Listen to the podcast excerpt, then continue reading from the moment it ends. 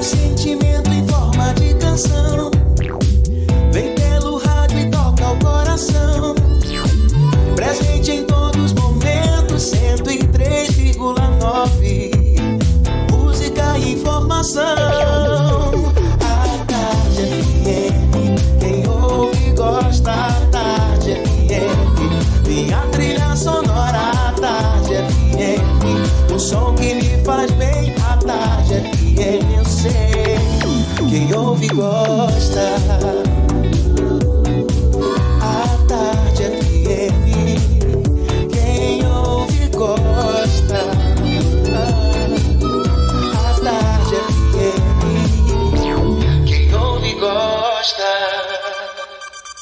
A partir de agora, na Tarde FM, Isso é Bahia. Um papo claro e objetivo sobre os principais acontecimentos do dia.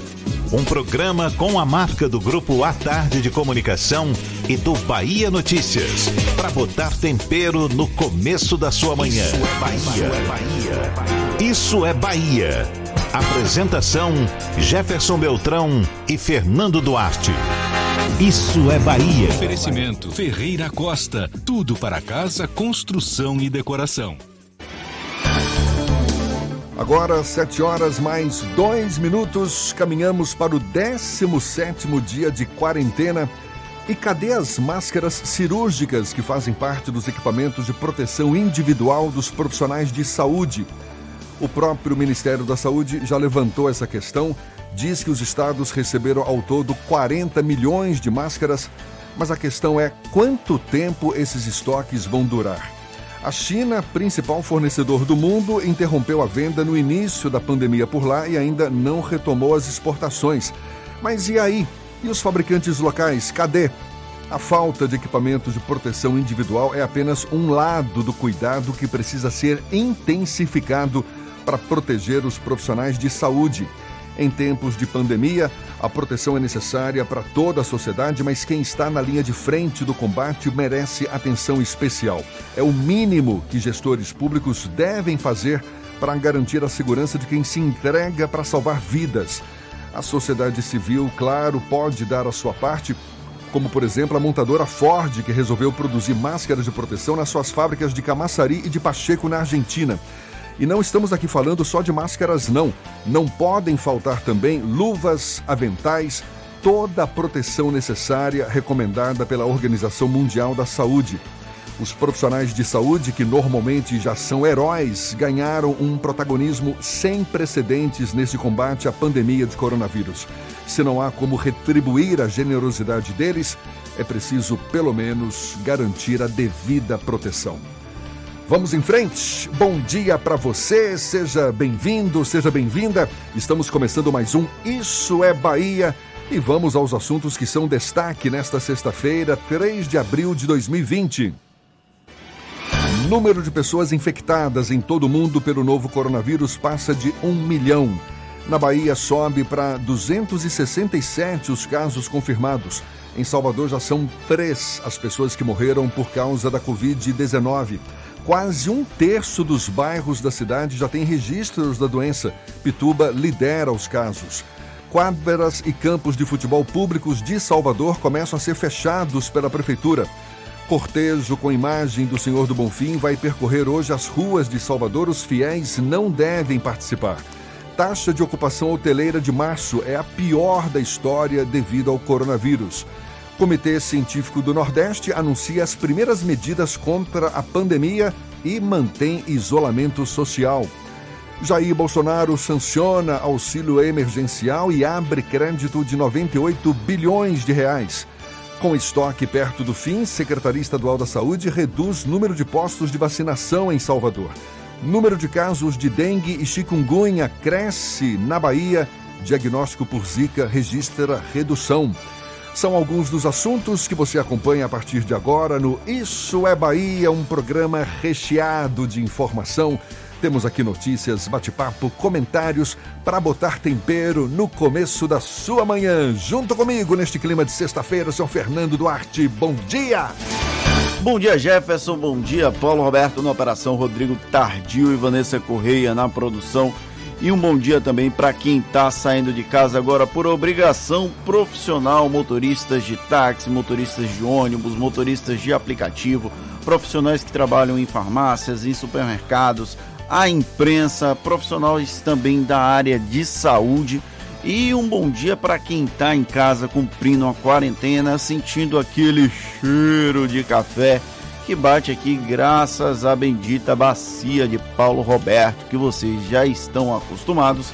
Sejam todos muito bem-vindos a mais uma edição do Isso é Bahia. Hoje, sexta-feira, ele vai liberar uma pontinha desse café pra gente, pelo menos é o que a gente espera. A gente lembra, você nos acompanha também pelas nossas redes sociais, tem o nosso aplicativo pela internet, é só acessar a tardefm.com.br. Pode nos assistir pelo canal da Tarde no YouTube, se preferir pelo portal à tarde e, claro, participar e enviar suas mensagens pelos nossos canais de comunicação, Fernando. Você tem o WhatsApp no 71993111010 e também o YouTube. Mande a sua mensagem e interaja conosco aqui no estúdio. Tudo isso e muito mais a partir de agora para você.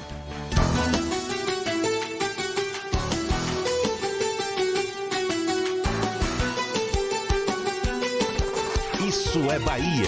Previsão do tempo. Previsão do tempo. Previsão do tempo. A sexta-feira amanheceu com céu parcialmente encoberto, sol já aparece no meio de nuvens, a temperatura permanece elevada, em torno de 26, 27 graus. Vem chuva por aí? Quem tem as informações é Ives Macedo. Bom dia, Ives. Olá, Jefferson. Muito bom dia para você, bom dia para todo mundo aí no estúdio. Bom dia também para o ouvinte já em nossa sintonia, na sintonia da Tarde FM, aqui no programa Isso é Bahia. Sextou e com muito sol aqui na capital baiana, nada de chuva para esta sexta-feira, meu amigo, minha amiga. Sol com algumas nuvens agora pela manhã. O dia inteiro também deve seguir aí com bastante sol. Aqui em Salvador, mínima de 23 e máxima de 33 graus. Na região metropolitana também não muda muita coisa não, Jefferson.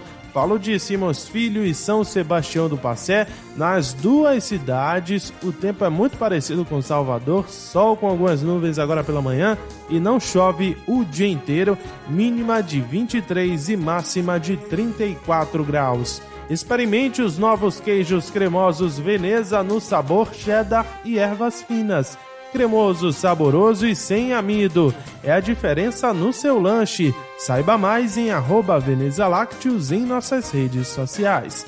Eu volto já já com a previsão do tempo para o interior do estado. Até logo. Valeu, Ives. Aqui na Tarde FM 7 e 8. Isso é Bahia. Uma troca de tweets com amabilidades entre o ex-presidente Luiz Inácio Lula da Silva e o governador de São Paulo, João Dória, reacendeu a polarização da política no Brasil, mesmo em tempos de crise do novo coronavírus. O Tucano, a gente sabe, é adversário ferrenho do petismo e disse que não é o momento de disputa ideológica. Isso após Lula elogiar as iniciativas do governador paulista no enfrentamento à Covid-19. Ainda assim, houve espaço para a politização dos afagos, com direito a ataques do bolsonarismo à tabelinha entre os dois. Esse episódio que uniu a extrema-direita contra Dória e Lula é tema do comentário político de Fernando Duarte. Isso é Bahia. Política. A Tarde FM. A quinta-feira foi marcada pelo afago do governador de São Paulo, João Dória, do PSDB, ao ex-presidente Luiz Inácio Lula da Silva, do PT, ao compartilhar um tweet do petista em que Lula citava o Tucano para reconhecer quem está fazendo o trabalho mais sério nessa crise, do coronavírus, Dória agradeceu. Aspas. Temos diferença, mas agora não é hora de expor discordâncias. O vírus não escolhe ideologia nem partido. Fecha aspas. No entanto, isso gerou mais críticas do que reconhecimento de que havia maturidade nessa troca de mensagens. Dória se construiu politicamente como anti-PT. Reconhecido pelo lobby nos meios empresariais, o Tucano emergiu em 2014, quando Écio Neves ainda era uma figura importante na cena nacional. Dois anos depois, o empresário foi eleito prefeito de São Paulo contra o candidato à reeleição Fernando Haddad, do PT, e com o discurso que tratava petistas como bandidos.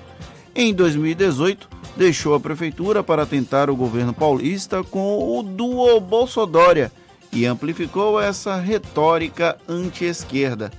Aí reside o nascimento dos ataques sofridos por Dória depois dessa tabelinha.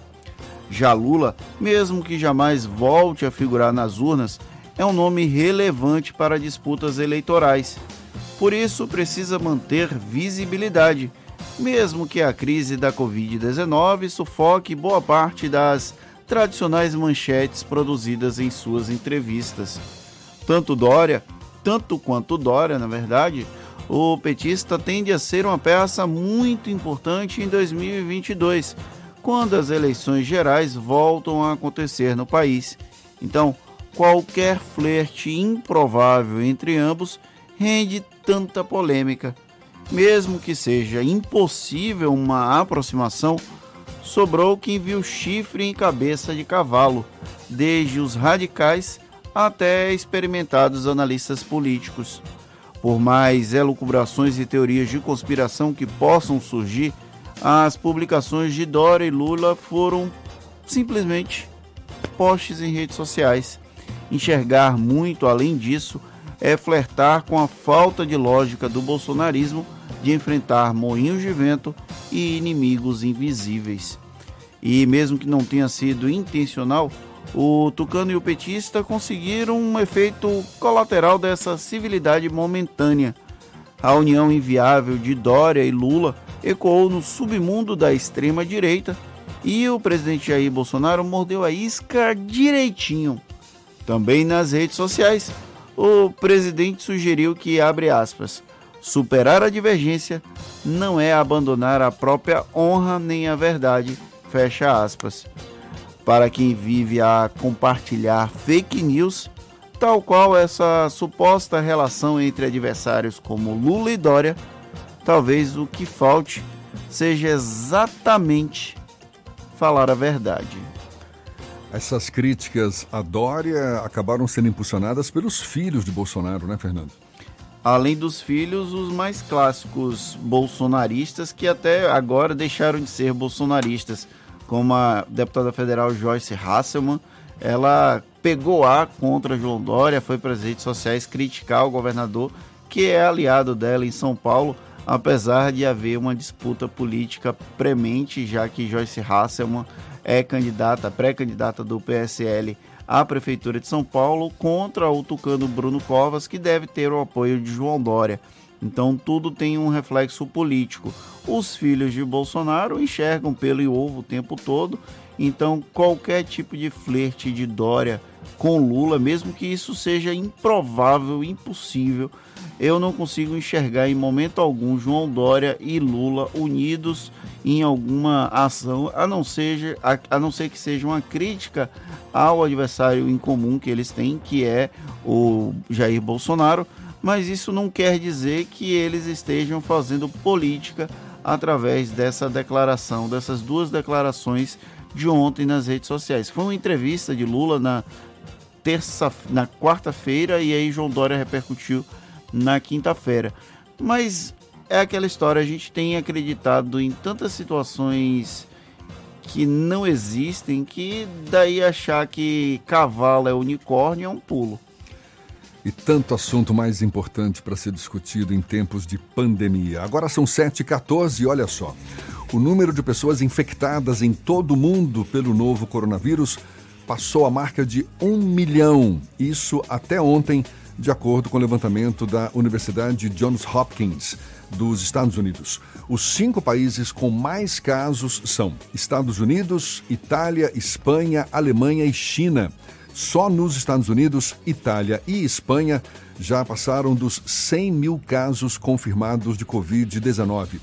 Nos Estados Unidos já somam mais de 240 mil infectados e mais de 5 mil mortes. Por falar nos Estados Unidos, o país registrou recorde mundial de mortos por Covid-19 em um dia, com mil e 1.169, absurdo, 1.169 mortes.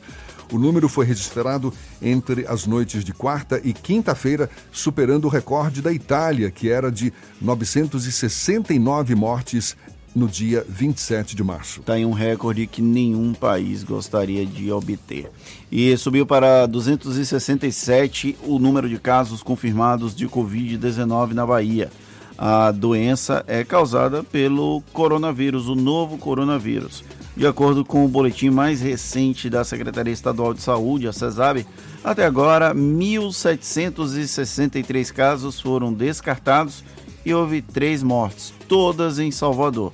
Ao todo, 43 pessoas estão curadas e 33 se encontram internadas. No Brasil, mais de 8 mil casos foram registrados da doença e 327 pessoas já morreram pela Covid-19.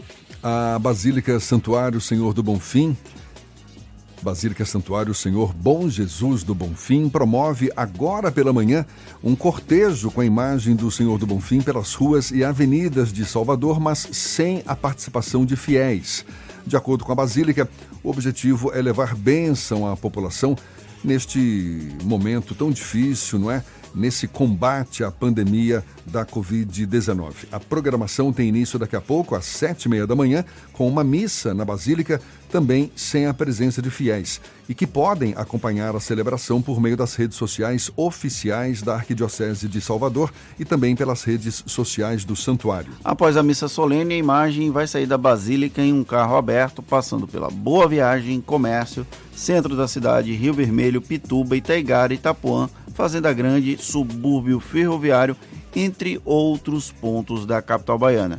Que as bênçãos do Senhor do Bonfim cheguem à cidade da Bahia. Agora 7 e 17 na tarde FM.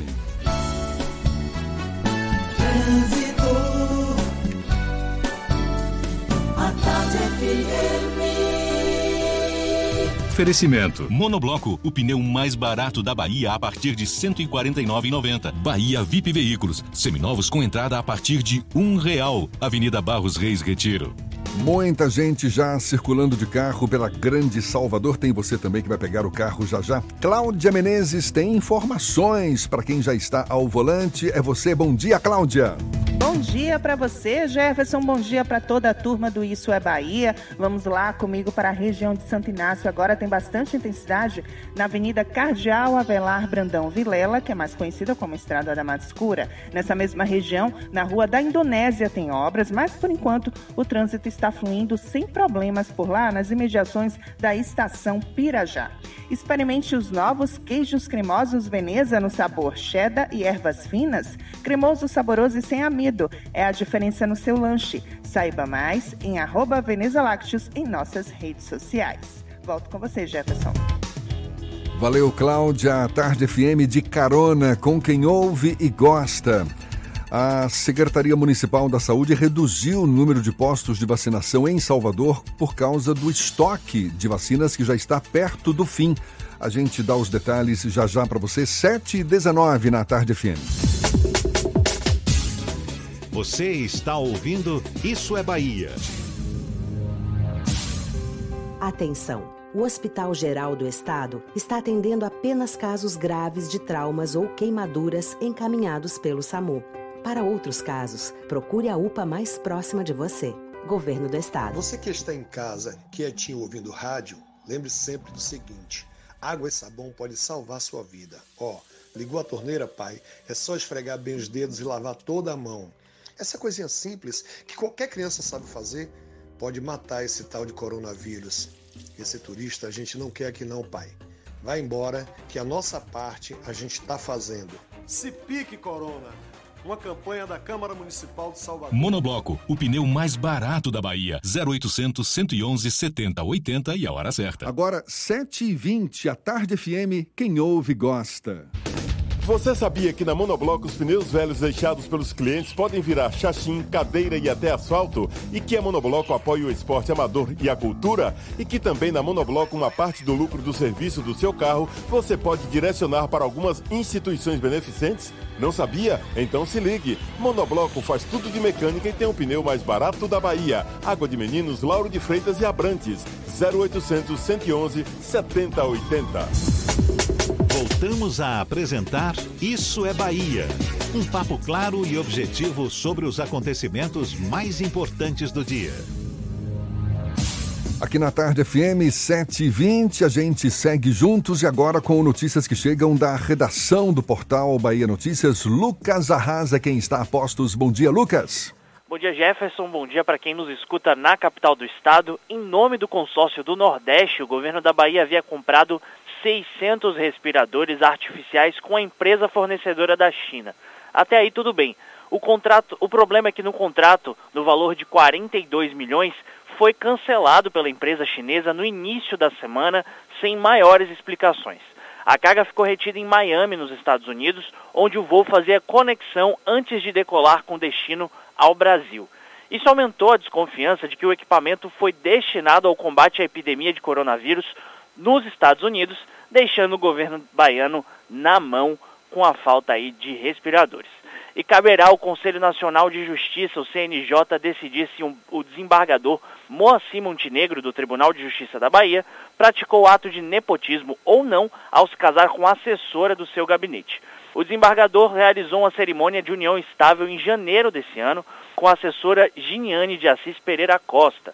Giniane, a atual esposa do magistrado, foi nomeada em 2013 para o gabinete, quando ainda não havia vínculo afetivo entre os dois. Eu sou Lucas Arraes, falo direto da redação do Bahia Notícias para o programa Isso é Bahia. É com vocês aí do estúdio. Valeu, Lucas. 7h22. E olha, quem ainda não se vacinou contra a gripe H1N1 que fique atento, o estoque da vacina está perto de se esgotar e, por conta da redução no estoque e sem data de reposição pelo governo federal, o número de postos de referências em Salvador vai ser reduzido para 18 e não mais 30, além dos drive-thrus na Arena Fonte Nova e no Atacadão Atacarejo do subúrbio ferroviário. Até ontem, mais de 272 mil pessoas foram imunizadas na capital baiana, o que equivale a uma cobertura estimada de 77% do público-alvo. E de acordo com o último levantamento divulgado pela Secretaria de Saúde da Bahia, mais de 16 mil pessoas foram diagnosticadas com algumas das doenças transmitidas pelo mosquito Aedes aegypti de 29 de dezembro de 2019 até o dia 26 de março de 2020. A dengue foi responsável pelo maior número de diagnósticos na Bahia, com mais de 13 mil pessoas. Embora os casos de dengue sejam maioria na Bahia, o diagnóstico por chikungunya teve maior crescimento em todo o estado. Até o dia 26 de março, foram registrados quase 3 mil casos prováveis, contra 446 em 2019. Por outro lado, a Zika reduziu o número de infectados, com 430 registros. No mesmo período do ano passado, foram contabilizados 439 diagnósticos no mesmo período, o que representa uma redução de 2%, 9 casos. Em meio ao atual confinamento, muita gente confinada em casa, isso por conta da pandemia do coronavírus, Praticantes de atividade física, pois é, estão sem a opção de frequentar academias, clubes esportivos aqui na capital baiana. Para não deixar o sedentarismo tomar conta, muitos estão aderindo a atividades à distância. Muitas vezes orientados por meio das redes sociais, tem também os aplicativos que fazem essa tarefa. Nessa fase, inclusive, a prática do exercício físico, com as devidas recomendações de cuidados, proteção, também é de grande importância à saúde do organismo, claro. É o que a gente fala mais conversando agora com o professor de Educação Física e especialista em Fisiologia do Exercício, Paulo Meira, nosso convidado aqui no Issa Bahia, falando conosco por telefone. Bom dia, Paulo. Bom dia, Jefferson. Como vai, querido? Tudo bem? Bom dia, Fernando. Estamos aqui com vocês. Prazer todo nosso. Muito obrigado por aceitar o nosso convite. Por mais que essa quarentena, Paulo, por mais que essa quarentena às vezes seja um convite para as pessoas ficarem mais paradas, grande parte do tempo sentadas e até deitadas, não deixar de lado a atividade física, claro, a gente sabe, é super importante. Agora, para manter uma rotina de atividades físicas, quais são as maneiras de se exercitar em casa, Paulo? Jefferson, existem várias maneiras, né? é, como você disse, aplicativos e a própria aula via FaceTime, por exemplo. Eu tenho alguns alunos que eu estou fazendo, meus alunos de personal, eu faço por FaceTime. Mas existem muitos aplicativos. E existem várias maneiras, né? Tanto trabalho local, dentro de casa, de vários grupos musculares. Você pode dividir isso em grupos musculares alternando os dias. Você pode também fazer uma corrida estacionária dentro de casa, pular corda, fazer alguns polichinelos. Agora, o grande detalhe aí, viu, Jefferson, é que as pessoas devem ter é, cuidado com a intensidade. Fazer sempre uma atividade, uma atividade moderada. Muita gente que nunca fez atividade física e realmente está sendo bombardeado com as aulas em casa, tem que ter cuidado se ele existe alguma lesão pré-existente, se ele tem algum problema de joelho, de coluna. Então tem que ter alguns cuidados realmente para fazer essa atividade física em casa, Jefferson. Você falou, você utilizou aí duas expressões que acho que podem ter é, provocado alguma dúvida. FaceTime e corrida estacionária. O que, que é exatamente FaceTime e corrida estacionária? Não, FaceTime é, é, um, é uma opção que o, quem tem iOS, iPhone tem para você dar uma aula vendo o seu cliente. Então você acessa o FaceTime, você está ali vendo o seu cliente fazer e você orientando ele. Eu coloco meu telefone numa plataforma aqui onde é, é, tem o alcance de ver meu corpo inteiro e eu prescrevo essa atividade para o meu cliente que também está com FaceTime lá me vendo. Então isso seria aí uma, uma, uma opção bacana é, para quem tem isso daí, os professores que tiverem isso, não pararem de exercitarem seus clientes. E a corrida estacionária é uma corrida dentro de casa mesmo, no mesmo lugar. Então você vai, corre no mesmo lugar. Seria basicamente isso aí. Com algumas alterações, você pode elevar o calcanhar para aumentar mais um pouquinho a intensidade, você pode elevar os joelhos também para aumentar um pouquinho a intensidade. Então, basicamente, isso seria é, uma corrida estacionária. É aquela corridinha sem sair do lugar, né? Ô Paulo, e, e exercícios, por exemplo, para idosos, gestantes, crianças, que certamente devem ser exercícios de, de menor impacto, não é? Com certeza, com certeza. Para gestante, a gente tem que ter um cuidado básico de não manter a gestante de decúbito dorsal ou de barriga para cima durante muito tempo. A gente tem que ter esses cuidados. Tem que ter cuidado também com a própria flexão do tronco, que a grávida, a depender do tamanho da barriga, é, vai incomodar bastante. E nunca impacto. Crianças, atividades leves a moderadas, mais lúdicas, mais recreativas que os pais podem fazer dentro de casa. E os idosos, que é a minha preocupação também nesse momento, que pode, aquele boom de fazer atividade física dentro de casa, esse a gente tem que ter o maior cuidado realmente. Né? Porque existem vários tipos e várias classificações funcionais é, para idosos. Né? Então, é, existe o idoso mais rígido, existe o idoso já com algum tipo de comprometimento, enfim. Aí é um negócio mais complexo que deve ser feita uma avaliação funcional antes de ser feita qualquer tipo de atividade ao idoso. O idoso tem que ter bastante cuidado nesse aspecto de fazer atividade física dentro de casa sem orientação. Professor, o senhor citou que é necessário tomar muito cuidado com pessoas que estão começando agora a fazer exercício nesse boom dos vídeos e das aulas online e que podem ter algum tipo de lesão pré-existente. Mas até quem faz exercício regular, quais são os cuidados que essa pessoa tem que tomar para que esse exercício em casa não se transforme numa dor de cabeça a longo prazo? É, é, é boa pergunta, é, Fernando. Eu acredito o seguinte: todo início de atividade física, você deve procurar um médico para saber suas condições clínicas. Passando do médico, estando tudo ok, aí procura o professor de educação física. O professor de educação física é o profissional adequado e que tem a competência para prescrever essa atividade física. Então, eu acho que esse seria o melhor caminho. O senhor acredita que também nesse período os vídeos, as aulas que são ao vivo, elas podem colocar em risco pessoas que não têm necessariamente a condição de estar fazendo esses exercícios, porque a maioria dos vídeos ele não fala se é para é, iniciante, experiente, como é que a pessoa pode escolher a melhor atividade física para fazer? É, é um problema, Fernando. Isso aí realmente é um, é um problema é, tem o, o, os maiores aspectos positivos, né, que coloca você em atividade física, é, tanto na quarentena, nesse isolamento social que nós estamos vivendo, como no próprio dia a dia. O boom foi agora, de propagandas, mas isso já existe há muito tempo. Então, o grande cuidado é você, é como é que você vai entender que essa atividade física é a melhor atividade física voltada para os seus objetivos. Deve procurar, por exemplo, se for através de um aplicativo, é, uma orientação de um profissional de educação física, mostrar o aplicativo para ele, ele tentar se tiver acesso a esse aplicativo, ver quais são as orientações que o professor de educação física que está apresentando esse aplicativo está dando. Então, realmente tem que, ser, tem que ter cuidado. Atividade física não é a lá vão ter, não. Eu vou e vou fazer e vai estar tudo certo. Não. Existe atividade física para cada tipo de cliente ou aluno. É por isso que existe um curso de educação física e profissional de educação física, para orientar essas pessoas. E a moda, você sabe que é, ah, vamos, vamos malhar, né? Não é, só, não é assim, vamos malhar, vamos treinar. Não, vamos fazer a coisa certa para você, lógico.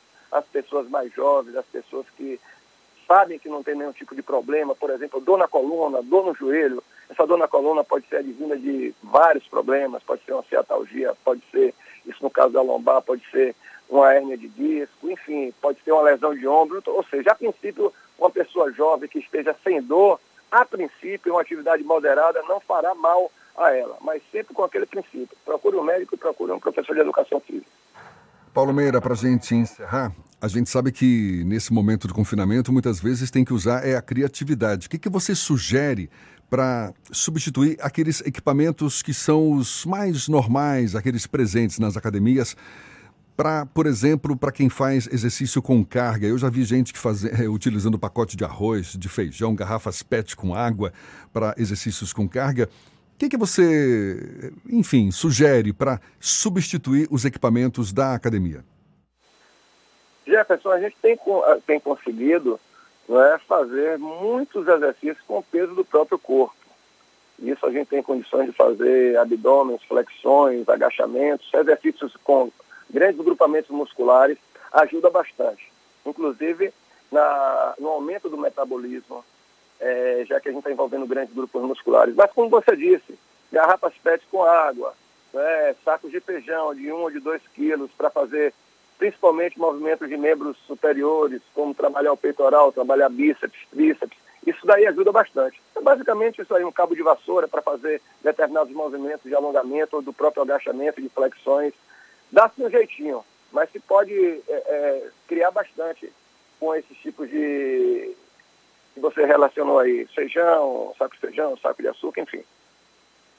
E deixar o elevador de lado e preferir também a escada, não é? Isso também certamente vai ser muito bem-vindo. Paulo Meira, professor de Educação Física e especialista em Fisiologia do Exercício, muito obrigado pela sua participação aqui conosco e um bom dia para você. Eu que lhe agradeço, Jefferson, Fernando, um grande abraço, estou sempre à sua disposição. Mais uma vez, muito obrigado. A gente lembra que esse papo vai estar disponível logo mais nas nossas plataformas no YouTube, também no Spotify, no iTunes e no Deezer. Agora, 27 para as 8 na tarde FM.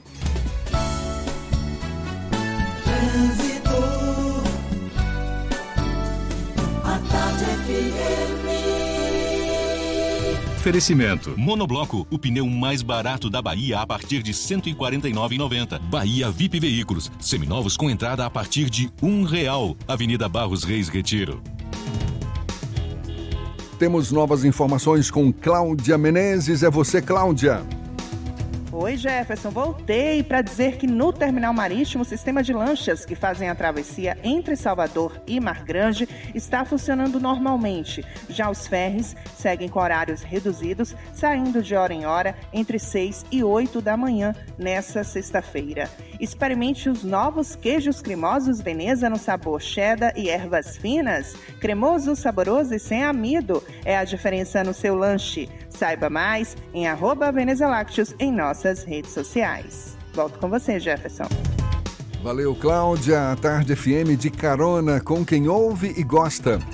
Quase um terço dos bairros de Salvador já tem casos de Covid-19. A Pituba lidera as ocorrências. E termina na segunda-feira as inscrições para o processo seletivo na área de saúde em Salvador. Detalhes já já, 25 para as 8 na Tarde FM. Você está ouvindo Isso é Bahia. Atenção! Você que estava aguardando uma oportunidade para comprar ou trocar de carro, a hora chegou! Operação Estoque Zero Bahia VIP Veículos. Descontos de até 5 mil reais. Diga como quer pagar. Financiamento com entrada a partir de um real ou taxas a partir de 0,59% ao mês. Avaliação VIP do seu usado na troca. Bahia VIP Veículos, Avenida Barros Reis Retiro. Fone 3045 5999. Consulte condições na concessionária. No trânsito, a vida vem primeiro. Atenção! O Hospital Geral do Estado está atendendo apenas casos graves de traumas ou queimaduras encaminhados pelo SAMU. Para outros casos, procure a UPA mais próxima de você. Governo do Estado. Você sabia que na Monobloco toda a energia elétrica utilizada para consertar o seu carro é captada de placas solares? E que o óleo trocado do seu carro vai para reciclagem para ser refinado novamente? E que na Monobloco os pneus velhos deixados pelos clientes podem virar chachim, cadeira e até asfalto? Não sabia? Então se ligue. Monobloco faz tudo de mecânica e tem o pneu mais barato da Bahia. Água de Meninos, Lauro de Freitas e Abrantes. 0800 111 7080. Central Papelaria. Os melhores preços e a maior variedade em material escolar e escritório da Bahia e a hora certa. A tarde FM 24 para as 8. Um bom dia para você. 3369 mil. Central Papelaria, variedade assim você nunca viu. 3369 mil, é só ligar. 3369 mil. Central Papelaria, você encontra tudo em material escolar. Tudo pro seu escritório, variedade fácil de estacionar. 3369 Ligue 3369 mil, a maior variedade em material escolar e de escritório. Central Papelaria Lauro de Freitas. 3369 mil. Voltamos a apresentar Isso é Bahia. Um papo claro e objetivo sobre os acontecimentos mais importantes do dia. Já já tem as dicas da Marcita para você curtir melhor o seu fim de semana. Primeiro temos informações da redação do Portal à Tarde com Thaís Seixas. Bom dia, Thaís. Oi, Jefferson. Bom dia. Bom dia, Fernando. E a você que acompanha o nosso programa. O Instituto Brasileiro de Geografia e Estatística, o IBGE, vai monitorar a disseminação do novo coronavírus. Até ontem já eram 6.800 casos confirmados e 241 mortes no país em decorrência da doença. Em parceria com o Ministério da Saúde, o IBGE vai implementar uma versão inédita da Pesquisa Nacional por Amostras de Domicílio Contínua, com foco no monitoramento. O levantamento será feito pelo Instituto de forma remota, acompanhando o mesmo grupo de pessoas por três meses. As estatísticas oficiais serão divulgadas semanalmente. E os participantes do Enem 2020 que estiverem contaminados pelo coronavírus até um dia antes do exame podem ser incluídos na reaplicação da prova em data a ser definida. Desculpe. A medida está no edital divulgado na, na pelo Instituto Nacional de Estudos e Pesquisas Educacionais, ANISO, e o INEP. Os infectados devem comunicar a situação de saúde na página do participante na internet. O acesso do candidato à reaplicação do exame costuma ser permitido em caso de doença infecto-contagiosa, que neste ano inclui a Covid-19. As provas do Enem estão marcadas para os dias 1 e 8 de novembro. Essas e outras notícias estão no portal atarde, atarde.com.br. E vamos agora com as dicas da Marcita. Shows, dança, teatro, música, diversão. Ouça agora as dicas da Marcita com Márcia Moreira. Olá, vamos às dicas para esta sexta-feira.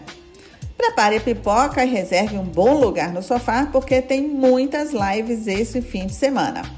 Amanhã os shows começam cedo, às quatro da tarde tem chão de avião, às oito da noite tem a dupla Jorge e Matheus, ambos no YouTube. No domingo, às quatro da tarde, tem unha pintada em todas as redes sociais do cantor. E às 5 da tarde tem a banda Paragolé ao vivo no Instagram do cantor Tony Salles. Se você está a fim de rir, a Companhia de Comédia Os Melhores do Mundo comemora 25 anos de carreira de maneira divertida. Os atores prometem matar a saudade dos fãs com momentos de diversão no canal do grupo no YouTube. Os, novo vi... Os novos vídeos são disponibilizados todas as terças, quintas e sábados, sempre às 8 da noite. Para quem gosta de ler, a Fundação Gregório de Matos está disponibilizando acesso gratuito a 110 livros de vários gêneros literários, como romance, conto, drama, crônica, poesia, história infantil e até quadrinhos. Os livros podem ser acessados e lidos através do link caminhos digitais da leitura.salvador.ba.gov.br. Mais dicas para curtir de casa no meu Instagram, Dicas da Marcita. Beijos e fique em casa. Você está ouvindo Isso é Bahia. Agora são 7h40. Por causa da pandemia do novo coronavírus, 22 municípios baianos tiveram o estado de calamidade pública reconhecido esta semana pela Assembleia Legislativa da Bahia, depois de pedido feito pelo governo do estado. É sobre esse assunto que a gente conversa agora com o presidente da Assembleia Legislativa, deputado Nelson Leal, conversando conosco por telefone. Bom dia, deputado. Bom dia, Jefferson. Bom dia, Fernando. Uma alegria enorme mais uma vez estar tendo a oportunidade de conversar com vocês. Bom dia a todos os ouvintes da a Tarde FM. Prazer todo nosso. Muito obrigado por aceitar o nosso convite. Deputado, existe a possibilidade de novos municípios terem o estado de calamidade pública também reconhecido? O senhor tem conhecimento de algum movimento nesse sentido por parte do governo do estado? Olha, nós já, já temos hoje 78 pedidos a mais de calamidade pública. Nós deveremos votá-los na terça-feira, às 10 da manhã. E eu acredito que, em função dos altos custos que as prefeituras terão que empreender nas áreas de saúde, de é, assistência é, social, é, com certeza a tendência é que esse número é, aumente cada vez mais. O que, que significa na prática ter o estado de calamidade pública reconhecido para as prefeituras? Olha, é, tem, uma, tem uma, é, uma série de flexibilidades, mas a principal é o prefeito passa a ter a, ele, a gente entrega a ele a possibilidade dele remanejar recursos de seu orçamento. Porque, veja só, é necessário, num momento de excepcionalidade como o que nós estamos é, vivendo, é, houve uma mudança da forma que os gastos serão empreendidos. Que foi planejado no ano passado não é a realidade de agora. Então, principalmente, precisa se fomentar e gastar muito mais recursos na saúde e, em função da quarentena, que nós devemos sim ficar em casa, é necessário também é, fortalecer as redes de proteção, é, as redes de proteção social, que são a, é, é, gastos na, na assistência social de cada uma das cidades. Esses estados de calamidade pública que foram reconhecidos e os próximos que possivelmente deverão ser também aprovados, eles têm prazo de validade definido ou não? Tem. Nós criamos é, critérios é, em parceria com o Tribunal de Contas é, dos, dos, municípios. As cidades menores, nós estamos é, aprovando decreto de calamidade pública por 90 dias. Já os municípios de grande porte, estamos aprovando até 31 de dezembro deste ano. Mas não significa, Jefferson, que, por exemplo, uma cidade é, de menor porte, se nós continuarmos com a pandemia é, do coronavírus por mais tempo, nós teremos a oportunidade de ampliar esses 90 dias, que pode chegar é, até o, o final desse momento delicado que nós estamos passando. Deputado, além da, das votações dos reconhecimentos de calamidade pública, a Assembleia Legislativa vai ter sessões virtuais para discutir também os projetos de lei do Estado sobre a questão da tarifa de energia elétrica e da tarifa de água, que deve ser isentos umas, uma faixa de população em condição de vulnerabilidade social. Como é que está esse processo de votação? Vai, deve ser aprovado hoje? É, é a expectativa da Assembleia? Hoje nós estamos votando é, o projeto que vai atender a 677 mil pessoas que vão ficar isentas de pagamento, quer dizer, o Estado vai assumir a conta de energia dessas pessoas que consomem até 80 kW. Mas nós hoje já conversamos com o governador, ele se colocou bastante flexível e nós estamos tentando fazer uma parceria com as emendas é, parlamentares dos deputados e é, o próprio governador é, para ver se a gente pode dividir é, os mais 20 quilômetros para esse, esse, esse número chegar a, ao consumo de 100.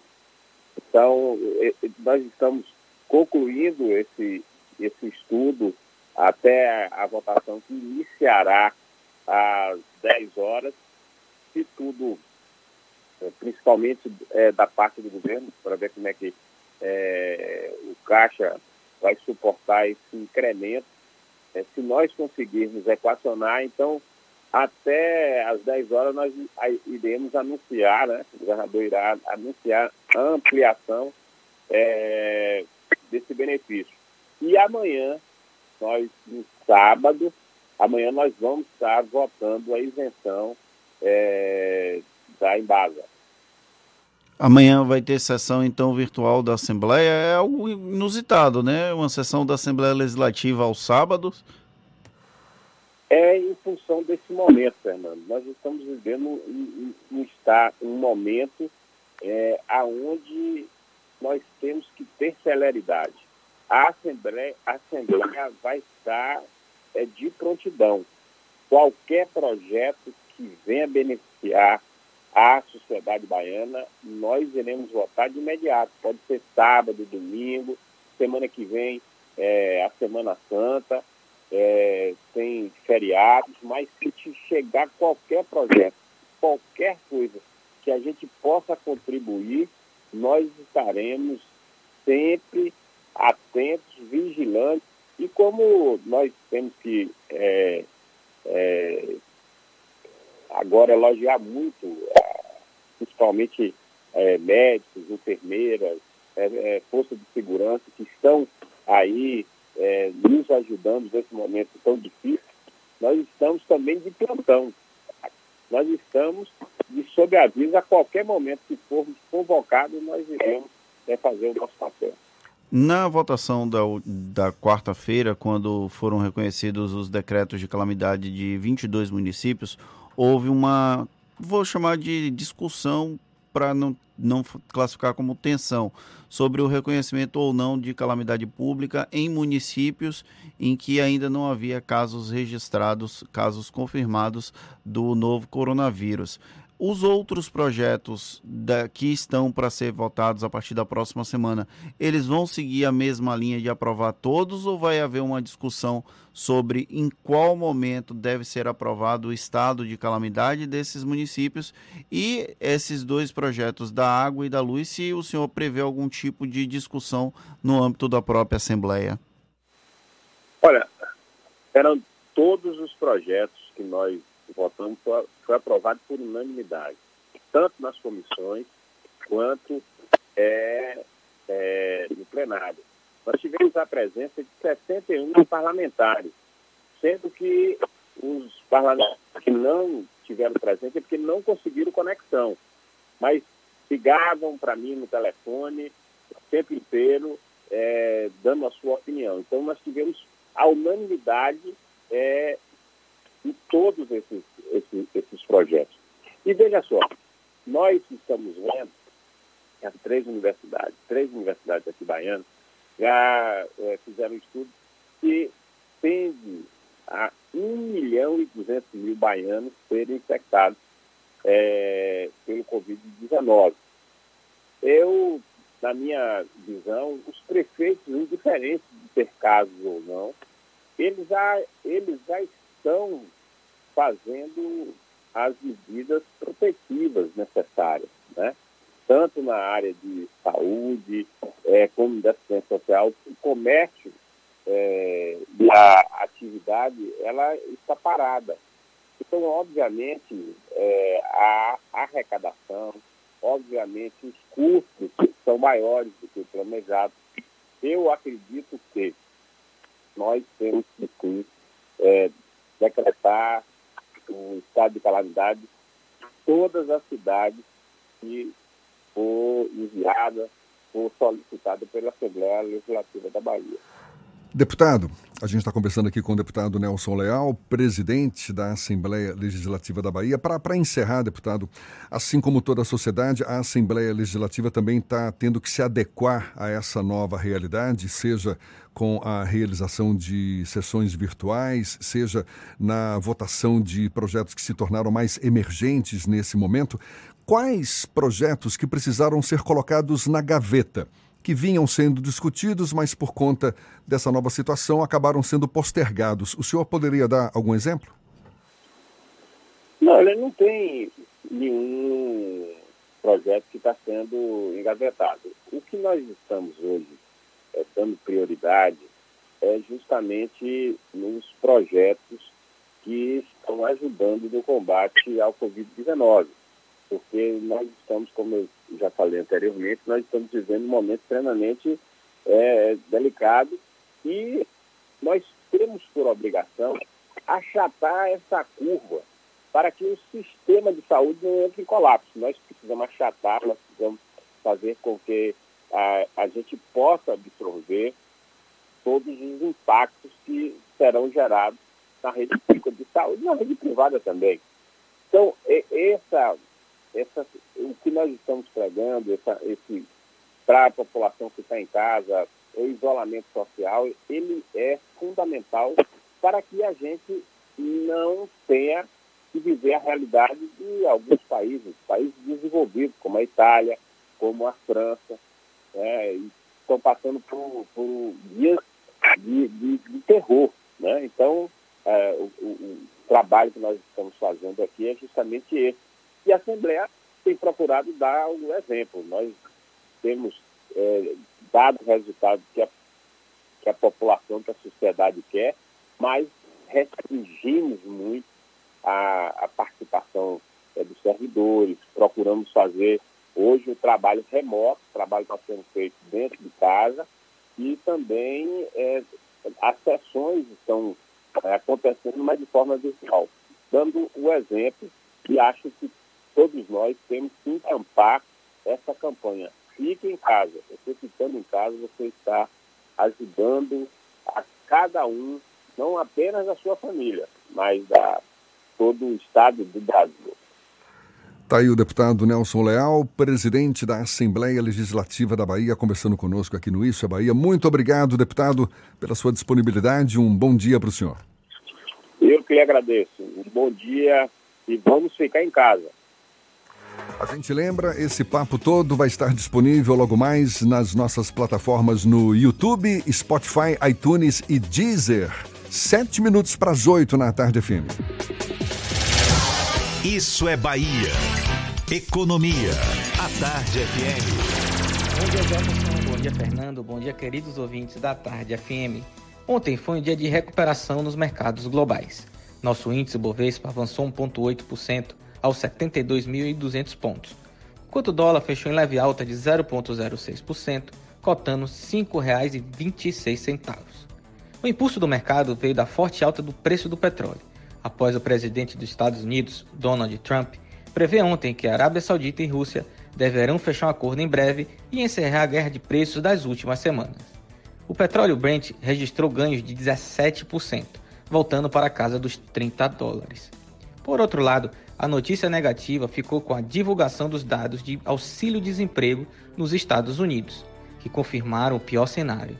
Com 6,6 milhões pedidos na semana passada, elevando para quase 10 milhões o total em duas semanas, cravou um novo recorde. No Brasil, o governo anunciou medida provisória que vai permitir às empresas reduzir o salário e a jornada de trabalho de funcionários em até 70% por três meses ou suspender totalmente o contrato de trabalho e o pagamento de salário por dois meses. Em ambos os casos, o trabalhador receberá o seguro-desemprego, em parte ou na íntegra, paga pelo governo como compensação. Já a Receita Federal anunciou o adiamento da declaração do imposto de renda para pessoas físicas até o dia 30 de junho. A semana chega ao fim trazendo como destaque os dados sobre o mercado de trabalho nos Estados Unidos em março. Também serão conhecidas as leituras finais do PMI composto da indústria e dos serviços da zona do euro. Eu sou Leonardo Souza, sócio da BP Money, a nova plataforma educacional da BP Investimentos. Para maiores informações, siga-nos no Instagram bpmoney.com.br. Isso é Bahia. Apresentação: Jefferson Beltrão e Fernando Duarte. A Tarde FM. Quem ouve, gosta. Nesta semana, mais precisamente de terça até ontem, o número de bairros daqui de Salvador com infectados pela Covid-19 subiu de 44 para 52, de um total de mais de 160 bairros. A Pituba continua a liderar a lista de locais com a maior quantidade de doentes. São 20 as ocorrências. Em seguida aparece o Horto Florestal com 12. Esse dado é, da, é do censo Doença pelo Novo Coronavírus, levantado pela Secretaria Municipal da Saúde. E termina nesta segunda-feira as inscrições para concurso do Hospital Universitário Professor Edgar Santos e Maternidade Climério de Oliveira com contratação temporária de até 6 mil profissionais. As oportunidades são para médicos, enfermeiros, técnicos em enfermagem, fisioterapeutas, engenheiro clínico e mecânico e arquitetos. A contratação é válida para o período inicial de seis meses, podendo ser prorrogado pelo prazo necessário. O processo seletivo tem como objetivo trazer mais profissionais para atuarem no enfrentamento à pandemia do novo coronavírus. O prazo da inscrição termina às 10 da noite da próxima segunda-feira e o cadastro pode ser feito na página do Instituto OACP. Repete. E página do Instituto OACP. OACP, é isso aí. Agora são 7h57 na tarde FM.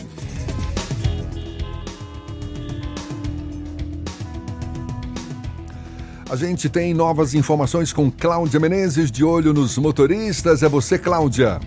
Oi, Jefferson. Voltei para dizer que no terminal marítimo, o sistema de lanchas que fazem a travessia entre Salvador e Mar Grande está funcionando normalmente. Já os ferres seguem com horários reduzidos, saindo de hora em hora entre 6 e 8 da manhã nessa sexta-feira. Experimente os novos queijos cremosos Veneza no sabor cheddar e ervas finas. Cremoso, saboroso e sem amido é a diferença no seu lanche. Saiba mais em arroba Veneza Lácteos em nossas redes sociais. Volto com você, Jefferson.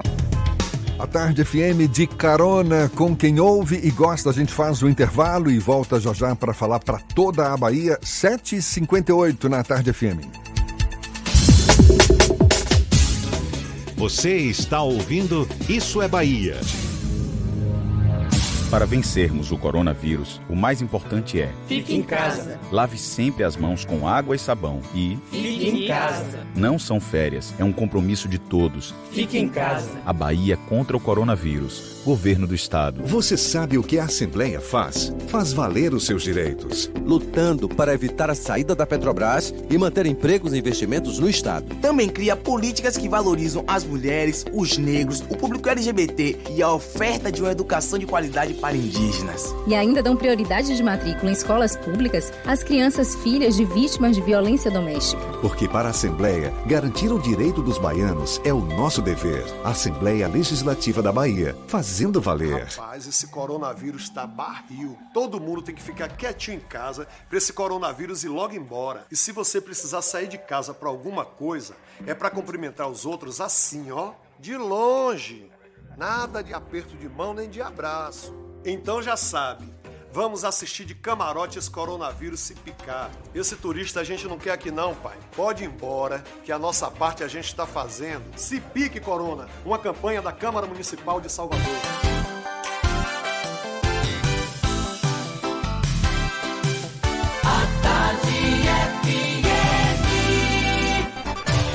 Atenção, emissoras afiliadas à Tarde FM. Em 5 segundos, isso é Bahia para todo o estado.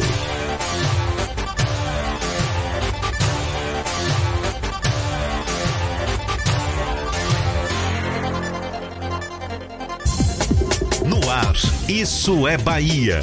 Informação com a marca do Grupo A Tarde e do Bahia Notícias. Política, segurança, saúde, cidadania. Isso é Bahia. Apresentação: Jefferson Beltrão e Fernando Duarte. A Tarde FM. Quem ouve, gosta. Que maravilha! Salve, salve! Bom dia! Seja bem-vindo, seja bem-vinda! A partir de agora, Isso é Bahia em rede com emissoras de todas as regiões do estado. E vamos aos assuntos que são destaque nesta terça-feira, 3 de abril de 2020. Número de pessoas infectadas em todo o mundo pelo novo coronavírus passa de um milhão.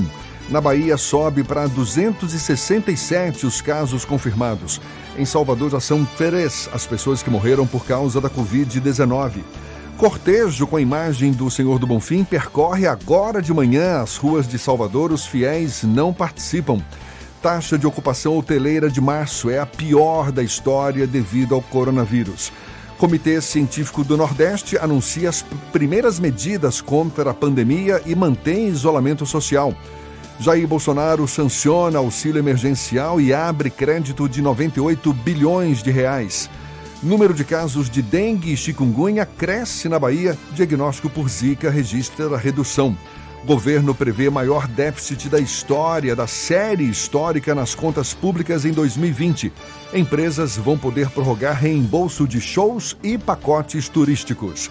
Isso é Bahia, programa recheado de informação. Temos aqui notícias, bate-papo, comentários, tudo para botar tempero no começo da sua manhã. Junto comigo, senhor Fernando Duarte. Bom dia! Bom dia, Jefferson. Bom dia, Paulo Roberto na operação, Rodrigo Tardio e Vanessa Correia na produção. Aproveitar para mandar um abraço para o nosso querido colega de trabalho que deixou a produção, Rafael Santana. Hoje ele completa, acho que 38 anos, se não me engano. A informação circula nos bastidores. Um grande abraço para ele e um bom dia para as nossas queridas emissoras parceiras e afiliadas. A Serrana Líder FM de Jacobina, a Baiana FM de Itaberaba, 93 FM de Jequié, Interativa FM de Itabuna, Ativa FM de Eunápolis, Cultura FM de Paulo Afonso, Líder FM de Irecê, Cidade FM de Luiz Eduardo Magalhães, Itapuí FM de Itororó, Eldorado FM de Teixeira de Freitas e RB Líder FM de Rui Barbosa. Sejam todos muito bem-vindos a mais uma edição do Isso é Bahia. A gente lembra, você nos acompanha também pelas nossas redes sociais, tem o nosso aplicativo. Pela internet é só acessar atardefm.com.br. Estamos também no nosso canal pelo YouTube, pelo portal A Tarde. Se preferir, pode nos assistir também. E, claro, participar e enviar suas mensagens pelos nossos canais de comunicação, Fernando. WhatsApp no 71993111010 e também no YouTube. Mande a sua mensagem e interaja conosco aqui no estúdio. Tudo isso e muito mais a partir de agora para você.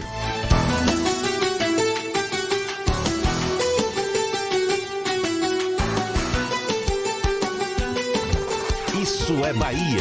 Previsão do tempo.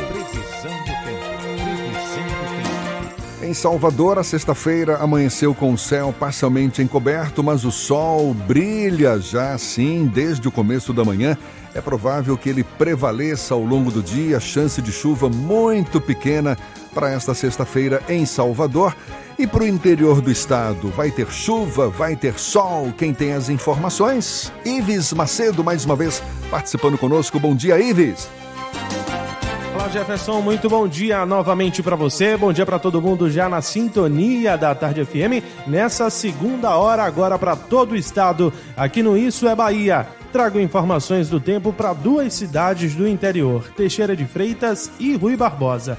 Primeiro, Teixeira de Freitas, que segue com muito sol nesta sexta-feira, sol com algumas nuvens nessa manhã, mas não chove durante todo o dia. Mínima de 24 e máxima de 34 graus. Vamos agora para Rui Barbosa. Sol e aumento de nuvens de manhã, pancadas de chuva à tarde e à noite. Os termômetros marcam 22 graus a temperatura mínima e 34 a temperatura máxima. Experimente os novos queijos cremosos Veneza no sabor cheddar e ervas finas. Cremoso, saboroso e sem amido. É a diferença no seu lanche. Saiba mais em arroba Veneza Lácteos em nossas redes sociais. Uma ótima sexta-feira para você, Jefferson. Uma ótima sexta para todo mundo em nossa sintonia e um bom final de semana. Eu volto na segunda. Tchau, tchau.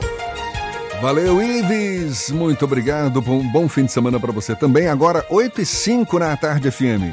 Isso é Bahia. O ministro da Saúde, Luiz Henrique Mandetta, tem sido muito bem avaliado pela condução da crise do novo coronavírus no Brasil. Só que ele está longe de ser uma unanimidade, principalmente na opinião do chefe, o presidente da República, Jair Bolsonaro.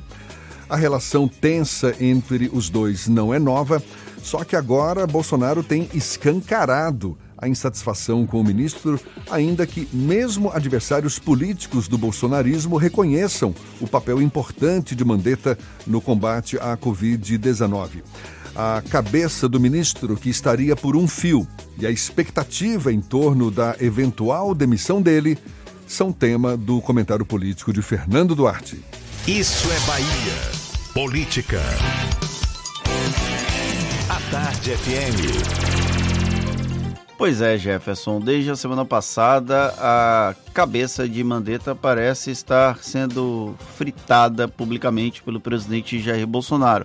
No final de semana, inclusive, da última, o último final de semana, havia uma expectativa muito grande de que Mandetta viesse a ser demitido no próprio final de semana, já que ele contrariou as declarações do presidente Jair Bolsonaro.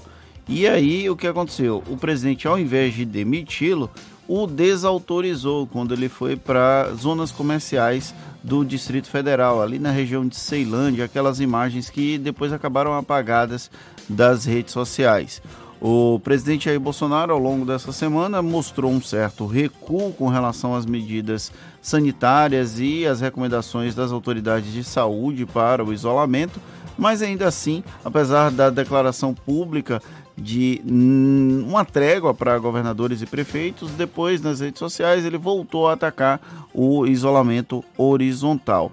Ontem, em entrevista à Jovem Pan, engraçado que o, o presidente da República, Jair Bolsonaro, assim como Lula, assim como a Dilma Rousseff e como o Temer, eles seguem uma lógica dos nossos governantes de escolher a dedo para quem conceder as entrevistas porque é sempre uma lógica de entrevistas de comadres.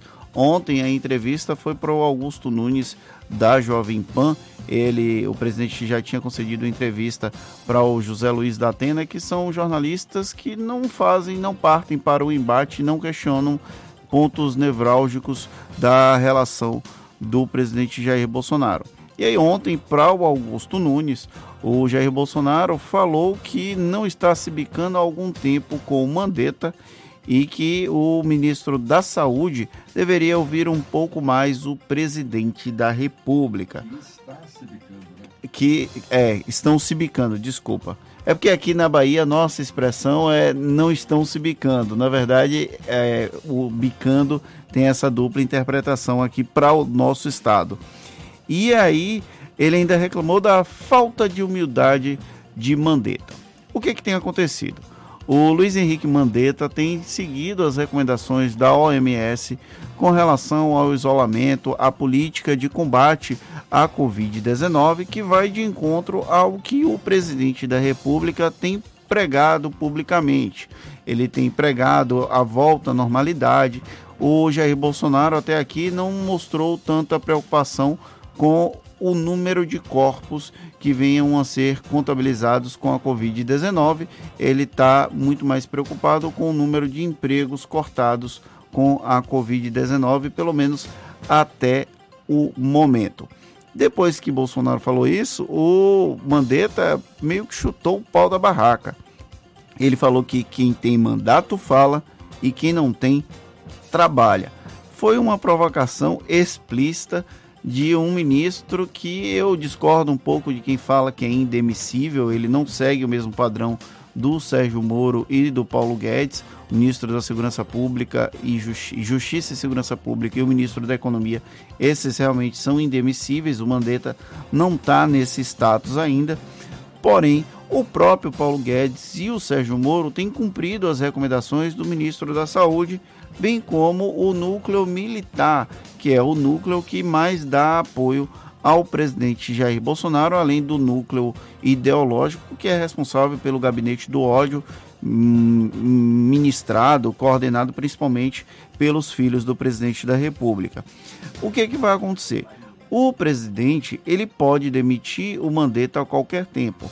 O Mandetta não vai pedir demissão, porque ele sabe que ele tem um papel fundamental nesse processo de combate à Covid-19.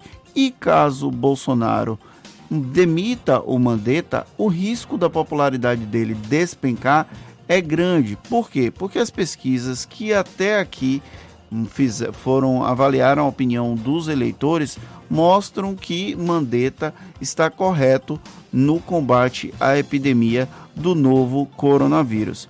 Demitir um ministro da Saúde no meio de uma crise sanitária é algo inviável, pelo menos numa, num raciocínio lógico, numa cabeça normal de uma pessoa que consiga pensar que o ministro da Saúde é uma figura fundamental num processo que envolve uma pandemia.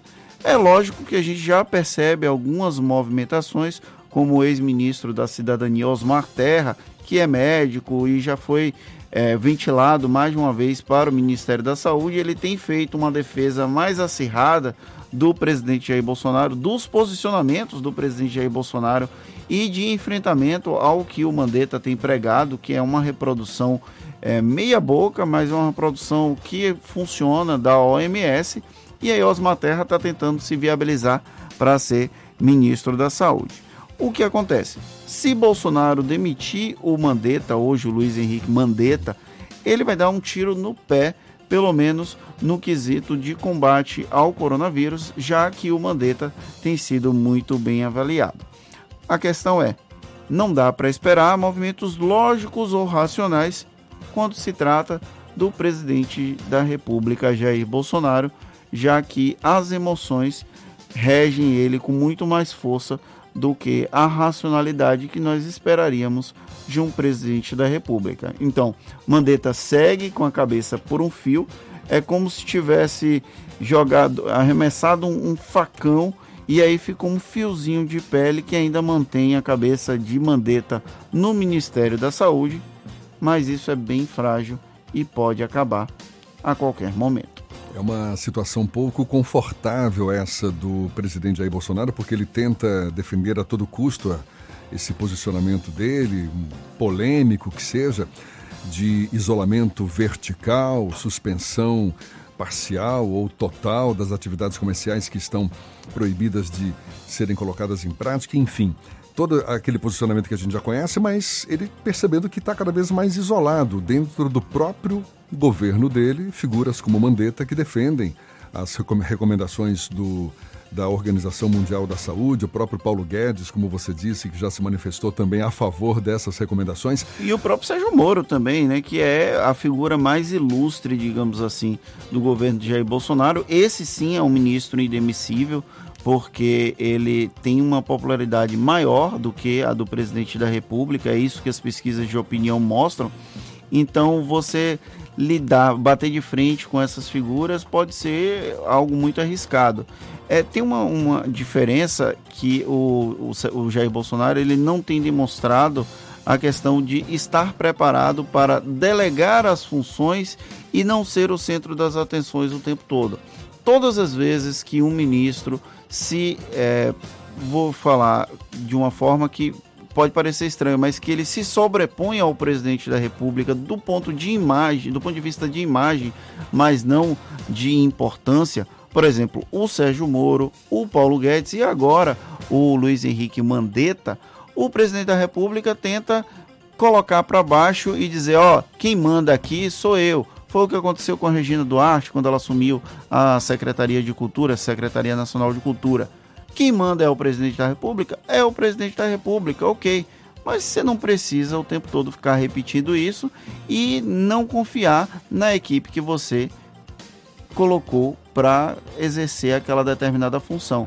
Ao descredibilizar as pessoas do próprio governo, ele se descredibiliza. Mas me parece que isso não é uma preocupação lá muito grande do presidente. O próprio vice-presidente Hamilton Mourão, que ganhou uma visibilidade em várias ocasiões durante esses primeiros meses do governo do Bolsonaro, também já foi colocado meio que de lado, assim, não é? De certa forma, de um jeito meio sutil, mas fique no seu canto, quem manda aqui é o presidente. E o próprio Mourão, a gente percebe, também fica uma eminência parda em muitas ocasiões, exatamente para não provocar esse conflito. Há quem diga que só está esperando a hora de sentar na cadeira do presidente Jair Bolsonaro. Aqui na Bahia, inclusive, já teriam aparecidos aparecido adesivos com Aquece Mourão, mas isso não é um movimento que sabemos que vai ter algum resultado prático, até porque mesmo os adversários do presidente da República sabem que tratar de um processo de impeachment, por exemplo, no atual contexto de crise, inviabiliza politicamente o país. Por mais que há quem diga também que motivos não faltam. Agora, 8 e 16 na Tarde FM. A gente vai para a redação do portal Bahia Notícias. Lucas Arras tem novidades para gente. Lucas. Olá Jefferson, olá para quem nos ouve em todo o estado, as normas e protocolos, e protocolos das entidades de saúde a respeito do manejo de corpos infectados pelo novo coronavírus fazem o Sindicato das Empresas Funerárias da Bahia prever um grande trauma para as famílias das vítimas. Isso porque entre as recomendações está o envio direto para sepultamento ou cremação sem cerimônias de velórios. É, Carlos Brandão de Melo, presidente do Sindicato das Empresas Funerárias do Estado, acredita que se o Brasil e a Bahia repetirem um padrão de mortes de outros locais do mundo, a gente ainda deve enfrentar, enfrentar outro problema. Seria a falta de espaço em cemitérios públicos, causando aí uma crise, um colapso do sistema funerário. E como bem disse o nosso editor Fernando Duarte, após, crise, após críticas do presidente Jair Bolsonaro, o ministro da Saúde, Luiz Henrique Mandetta, confidenciou, teria confidenciado aliados a vontade de deixar o governo em meio à crise do coronavírus. O ministro teria afirmado, porém, que não pedirá para sair. Ele prefere deixar a decisão do cargo com o presidente da República. Eu sou Lucas Arraes, falo direto da redação do Bahia Notícias para o programa Isso é Bahia. É com vocês aí do estúdio. Agora, 8 e 17 e a Prefeitura de Salvador determinou que todas as quadras e campos públicos da capital baiana, sendo de responsabilidade do município, vão ser fechadas. A medida visa garantir o isolamento social, já que fiscais municipais e a Polícia Militar identificaram aglomeração de pessoas em quadras. Ao longo da semana, a interdição vai ser feita nos equipamentos de maior concentração de pessoas em vias e bairros de grande movimentação. A intenção é de que todos os 525 campos e quadras de Salvador sejam fechados. E pontos turísticos da capital baiana, como o elevador Lacerda, a Câmara de Vereadores e as fontes da Praça do Campo Grande estão iluminadas de azul em homenagem à conscientização do autismo, que foi celebrada ontem. Aqui na capital baiana, aqui em Salvador, mais de 45 mil pessoas possuem o transtorno do espectro autista e na Bahia são mais de 220 mil. A Associação de Amigos do Autista da Bahia vem realizando ações durante o período de isolamento, como a realização de lives nas redes sociais com convidados para orientar pais e profissionais da área. A taxa de ocupação hoteleira de março é a pior da história por conta da pandemia do coronavírus. A gente fala mais sobre o assunto já já. Primeiro vamos para Itaberaba. Sérgio Mascarenhas, da Baiana FM, tem as notícias da região. Bom dia, Sérgio. Muito bom dia, Jefferson Beltrão, Fernando Duarte, ouvintes do Isso é Bahia. Olha, Jefferson Fernando aqui em Itaberaba adotando mais medidas de combate à propagação do coronavírus e potencializando a força das parcerias institucionais, a Embasa e a Prefeitura se uniram para mais uma ação de enfrentamento à Covid-19. Caminhões-pipas e seis funcionários da Secretaria de Infraestrutura abastecem nas dependências da Embasa os carros com uma mistura de água, sabão e água sanitária e seguem para a higienização das ruas e locais de grande circulação de pessoas. Ruas, avenidas, praças e hospitais que recebem a solução desinfectante com a utilização de veículo hidrojato. Para realizar essa ação foram disponibilizados 160 metros cúbicos de água. E aqui na cidade também, conforme o último boletim diário divulgado ontem, dia 2 de abril, não temos nenhum caso confirmado. Temos um caso suspeito, 19 casos monitorados e 9 casos descartados. Além disso, a Prefeitura de Itaberaba, através da Secretaria Municipal de Saúde, CESAL, por meio da Coordenação de Vigilância em Saúde, divulgou a escala da primeira etapa da campanha nacional de vacinação contra a gripe influenza H1N1 na zona rural do município. Os roteiros começam a ser cumpridos e devem atender a cerca de 23 localidades que vão ser visitadas entre os dias 2 e 14 de abril pelas equipes volantes do programa Agentes Comunitários de Saúde, PACS. A campanha nacional de vacinação contra a gripe influenza H1N1 começou em Itaberaba no último dia 25 de março e já realizou a imunização de 3.809 idosos na sede do município através de visitas em domicílio realizadas pelos agentes comunitários de saúde do posto avançado de vacinação Drive-Thru e nas unidades de saúde da família USF. No total, o município já recebeu 7.050 doses da vacina. Nessa segunda etapa vão ser aplicadas mais de 3.241 doses. Da redação da Baiana FM em Itaberaba, eu volto com vocês, Jefferson Fernando. Ótimo final de semana. Agora, 8h21 e a rede hoteleira de Salvador apresentou a taxa de ocupação mais baixa da história no mês de março. Agora, março de 2020, por conta da pandemia do novo coronavírus. Dados da Associação Brasileira da Indústria de Hotéis da Bahia apontam que a última semana do mês, no período de 24 a 31 de março, a ocupação fechou em 4%. O setor hoteleiro baiano já interrompeu todas as as praticamente todas, praticamente todas as atividades e aproximadamente 80% dos hotéis tiveram que fechar as portas por tempo indeterminado. De acordo com a Associação de Hotéis, aqui na capital baiana, as reservas foram reduzidas a praticamente zero.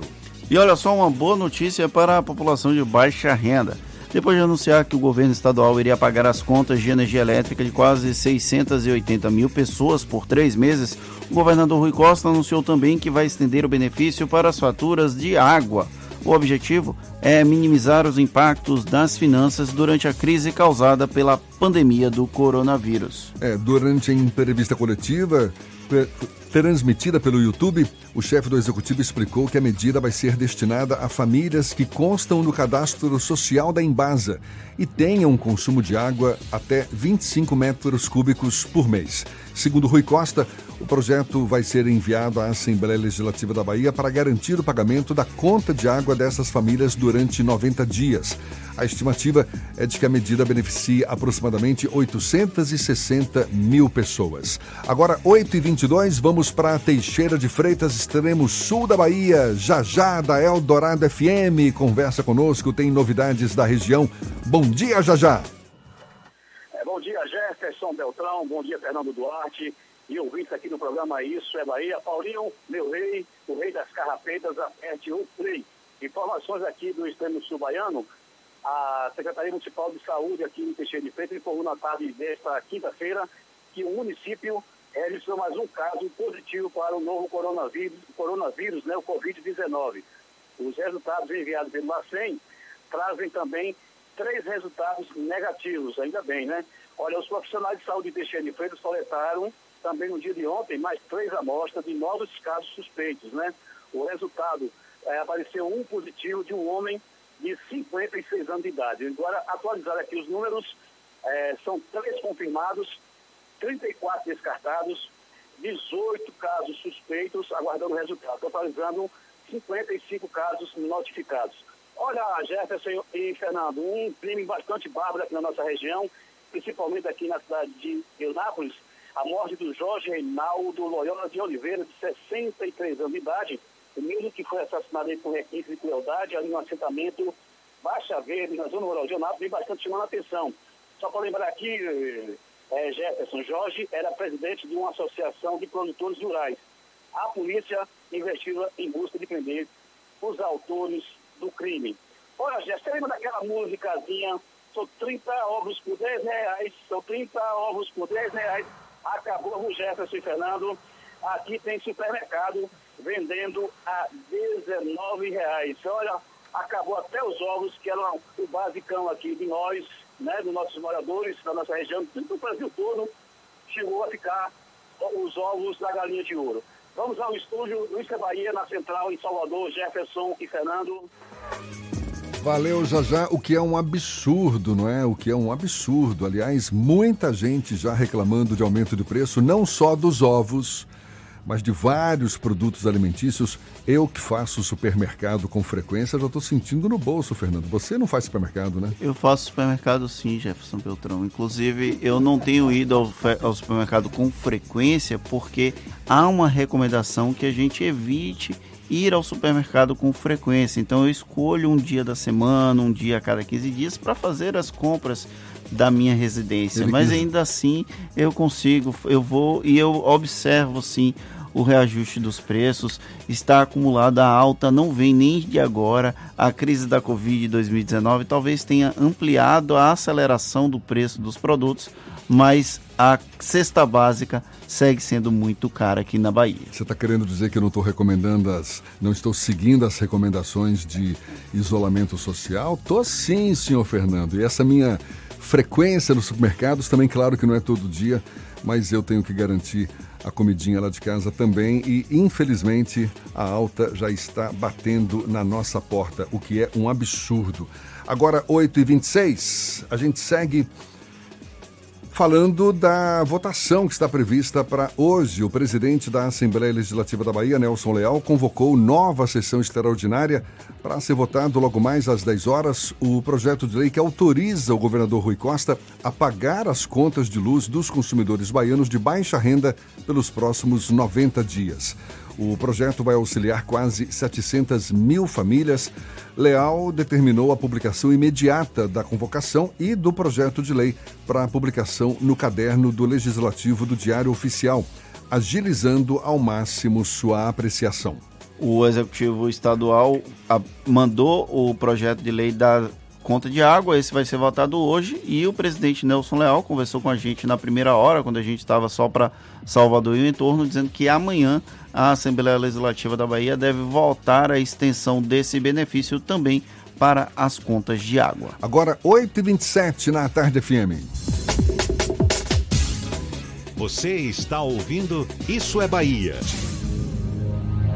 Para vencermos o coronavírus, o mais importante é: Fique em casa. lave sempre as mãos com água e sabão e Fique em casa. não são férias, é um compromisso de todos. Fique em casa. A Bahia contra o coronavírus. Governo do Estado. Você sabe o que a Assembleia faz? Faz valer os seus direitos. valorizando uma pauta pró-municípios que garante os recursos das cidades do interior. Além disso, a ALBA debate normas para o transporte complementar, beneficiando quem não é atendido pelo sistema. E atenta ao que acontece no dia a dia, a ALBA cobra ações para preservar a segurança das barragens existentes na Bahia. Porque para a Assembleia, garantir o direito dos baianos é o nosso dever. Assembleia Legislativa da Bahia, fazendo valer.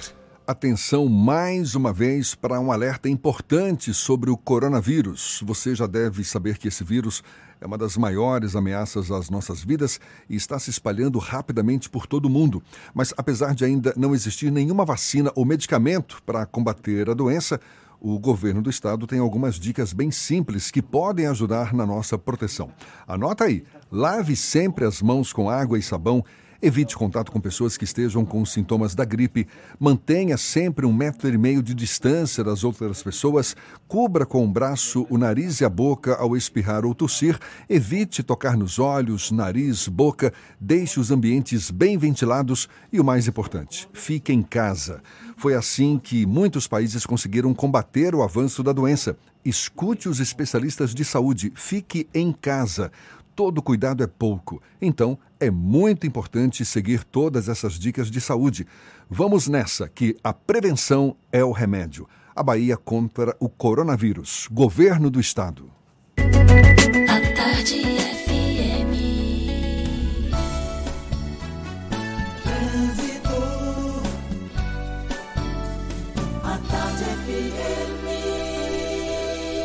Oferecimento. Monobloco, o pneu mais barato da Bahia a partir de R$ 149,90. Bahia VIP Veículos, seminovos com entrada a partir de um real. Avenida Barros Reis Retiro.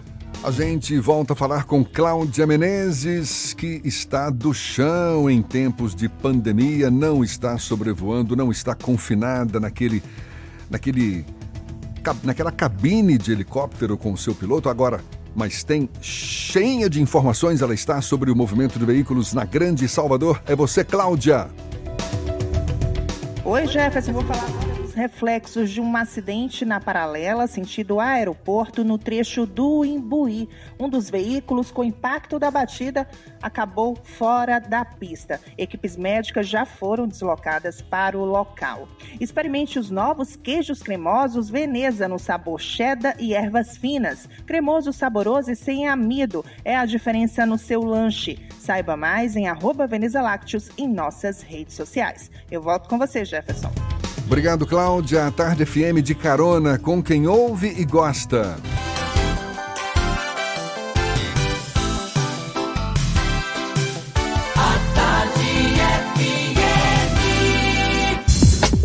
Voltamos a apresentar Isso é Bahia. Um papo claro e objetivo sobre os acontecimentos mais importantes do dia. Agora, oito e meia, para muita gente que está sendo obrigada a ficar em casa em tempos de pandemia de coronavírus, estar em casa é sinônimo de ansiedade, aumento da sensação de fome, vontade de comer cada vez mais. Pois é, com o isolamento social, esses sintomas, para muita gente, são recorrentes. E é bom lembrar que a obesidade é um fator de risco para quem é infectado com o novo coronavírus ou adquire, não é, a doença Covid-19. A gente aprofunda mais o assunto conversando agora com o médico endocrinologista Fábio Trujillo, conversando conosco por telefone. Bom dia, doutor Fábio. Bom dia, Jefferson. Bom dia, ouvinte. Quais os riscos que pacientes obesos têm diante da pandemia do coronavírus? Bom, é, o que a gente tem visto é que os pacientes obesos, é, dentre, é, nessa pandemia do, do coronavírus, eles têm tido um risco maior quando eles adquirem a doença em termos de recuperação. Agora, é importante saber que a própria obesidade por si, ela é um processo inflamatório, é uma doença crônica que altera os processos inflamatórios e muitas vezes, quando uma pessoa ela é infectada, altera a forma de defesa do organismo, fazendo com que ele não seja tão orquestrado. Fora esse problema inflamatório, de própria defesa de imunidade do organismo, que a obesidade, como uma doença crônica, ela pode levar, ah, o próprio fato do, do, da, da, pessoa ser obesa, é, ela pode diminuir a expansibilidade do pulmão, ou seja, quando a pessoa vai respirar, né, que você respira, que enche o pulmão, é, essa forma de ventilação pode ser um pouco dificultada pelo próprio peso.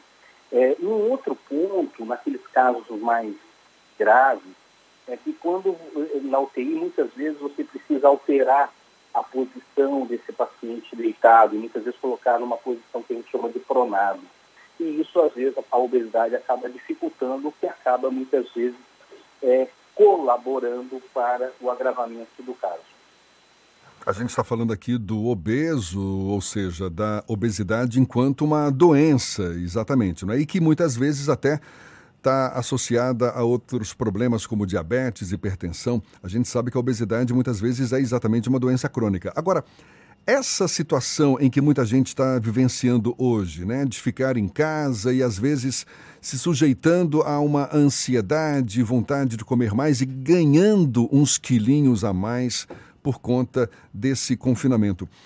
Qual é o, o, o, o momento em que a pessoa tem que é, é, exatamente perceber? Eu, eu agora estou me tornando uma pessoa obesa. Eu não sou, mas. Como é que a gente define esse momento? Eu, eu acho que tem. É, aí a gente tem que ver é, dois, duas situações, tá? Aquela pessoa que é obesa é, ela tem que tomar um cuidado para não ganhar mais peso. Muitas vezes esse paciente ele já é obeso, ele perdeu peso e agora a gente sabe que manter o peso é algo muito difícil. Ele, nesse período pode trazê-lo à recuperação e pode e tem aquele paciente, tem aquela pessoa que nunca teve problema com o peso que essa situação de ansiedade, de confinamento, é, favorece ao ganho do peso. Eu sempre digo para os meus pacientes que a gente tem que ter é, um alerta sempre oriento o seguinte, ganhou 2 quilos, fique atento. É, então, é, o nosso peso, ele alterna de um dia para o outro. Você, você às vezes acorda com peso, à tarde está com um pezinho maior, no outro dia pode estar menos ou mais, mas aumentou mais do que 2 quilos é um sinal de alerta, tanto para quem já está acima do peso, quanto para quem está no peso normal.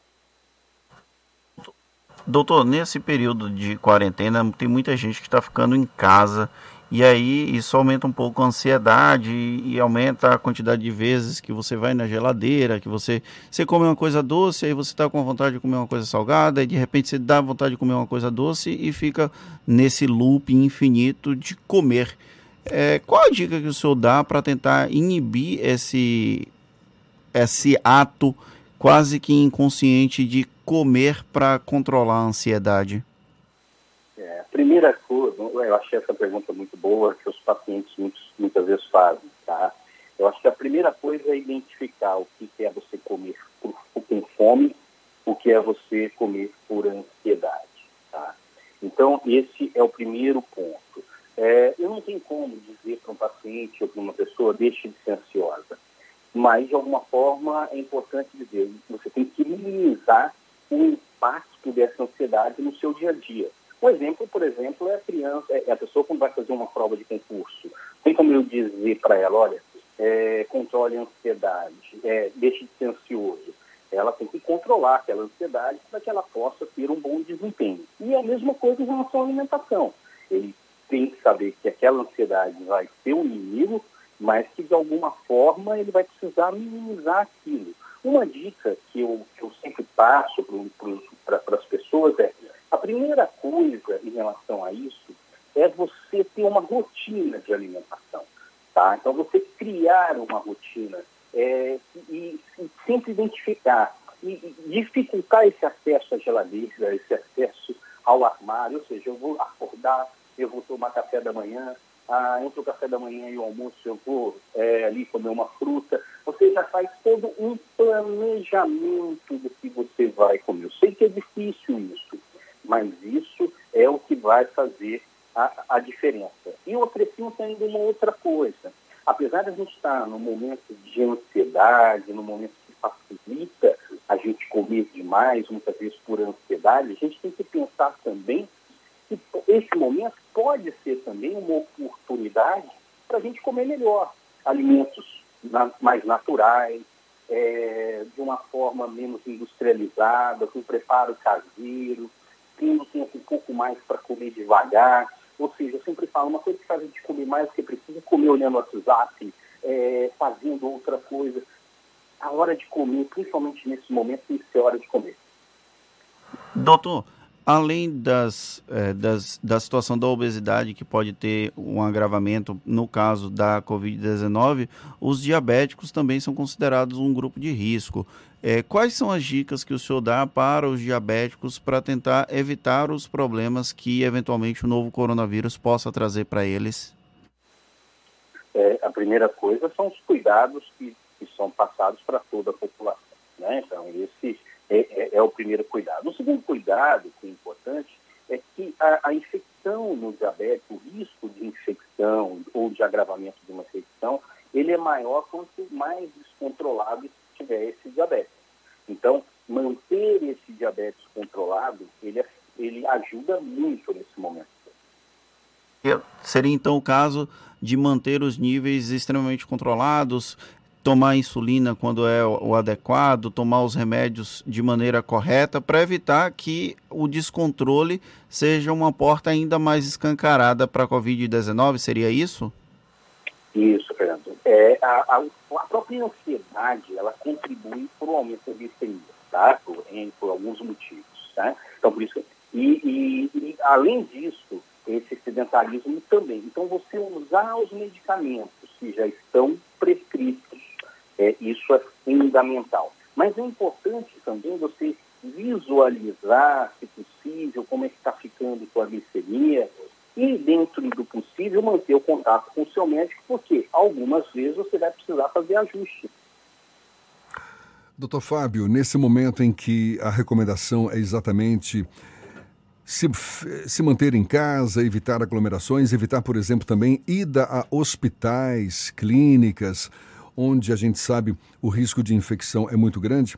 O que que os pacientes obesos que vinham seguindo seus tratamentos normais podem ou devem fazer nesse momento para não interromper os cuidados que já vinham sendo tomados para manter a obesidade sob controle?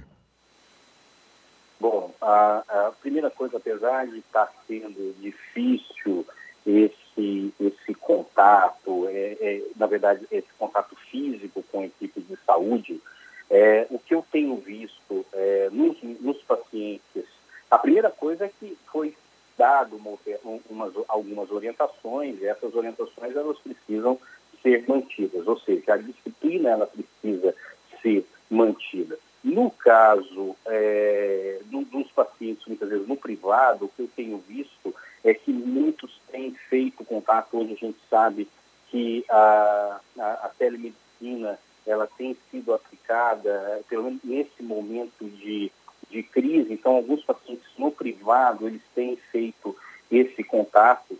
E no, no público, que eu também trabalho no serviço público, que é lá no CEDEBA, no Centro de Diabetes e Endocrinologia da Bahia, tem, é, como os pacientes que estão lá, que estão acompanhados lá, tem um e-mail institucional, onde muitas vezes eles mantêm ali o contato deles com o médico deles.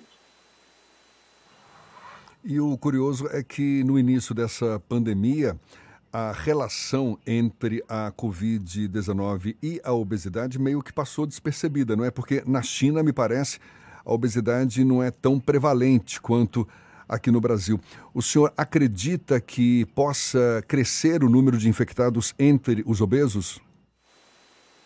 Olha, é, realmente, eu acho que é, o fato da China ter uma população diferente da nossa em relação à obesidade é sim um fator que diferencia.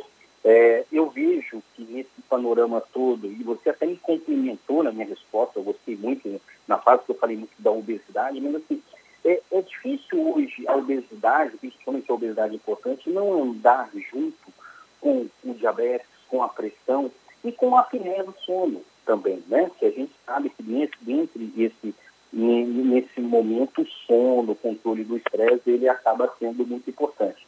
Então é difícil eu, eu te dizer é, que isso pode impactar é, de uma forma mais negativa, diferente do que aconteceu lá. Mas o fato de, no Brasil, a gente ter mais de 50% da população adulta com acima do peso, não estou dizendo obeso, e 20% delas com obesidade, eu acho que isso sim pode, de alguma forma, impactar é, nesse controle.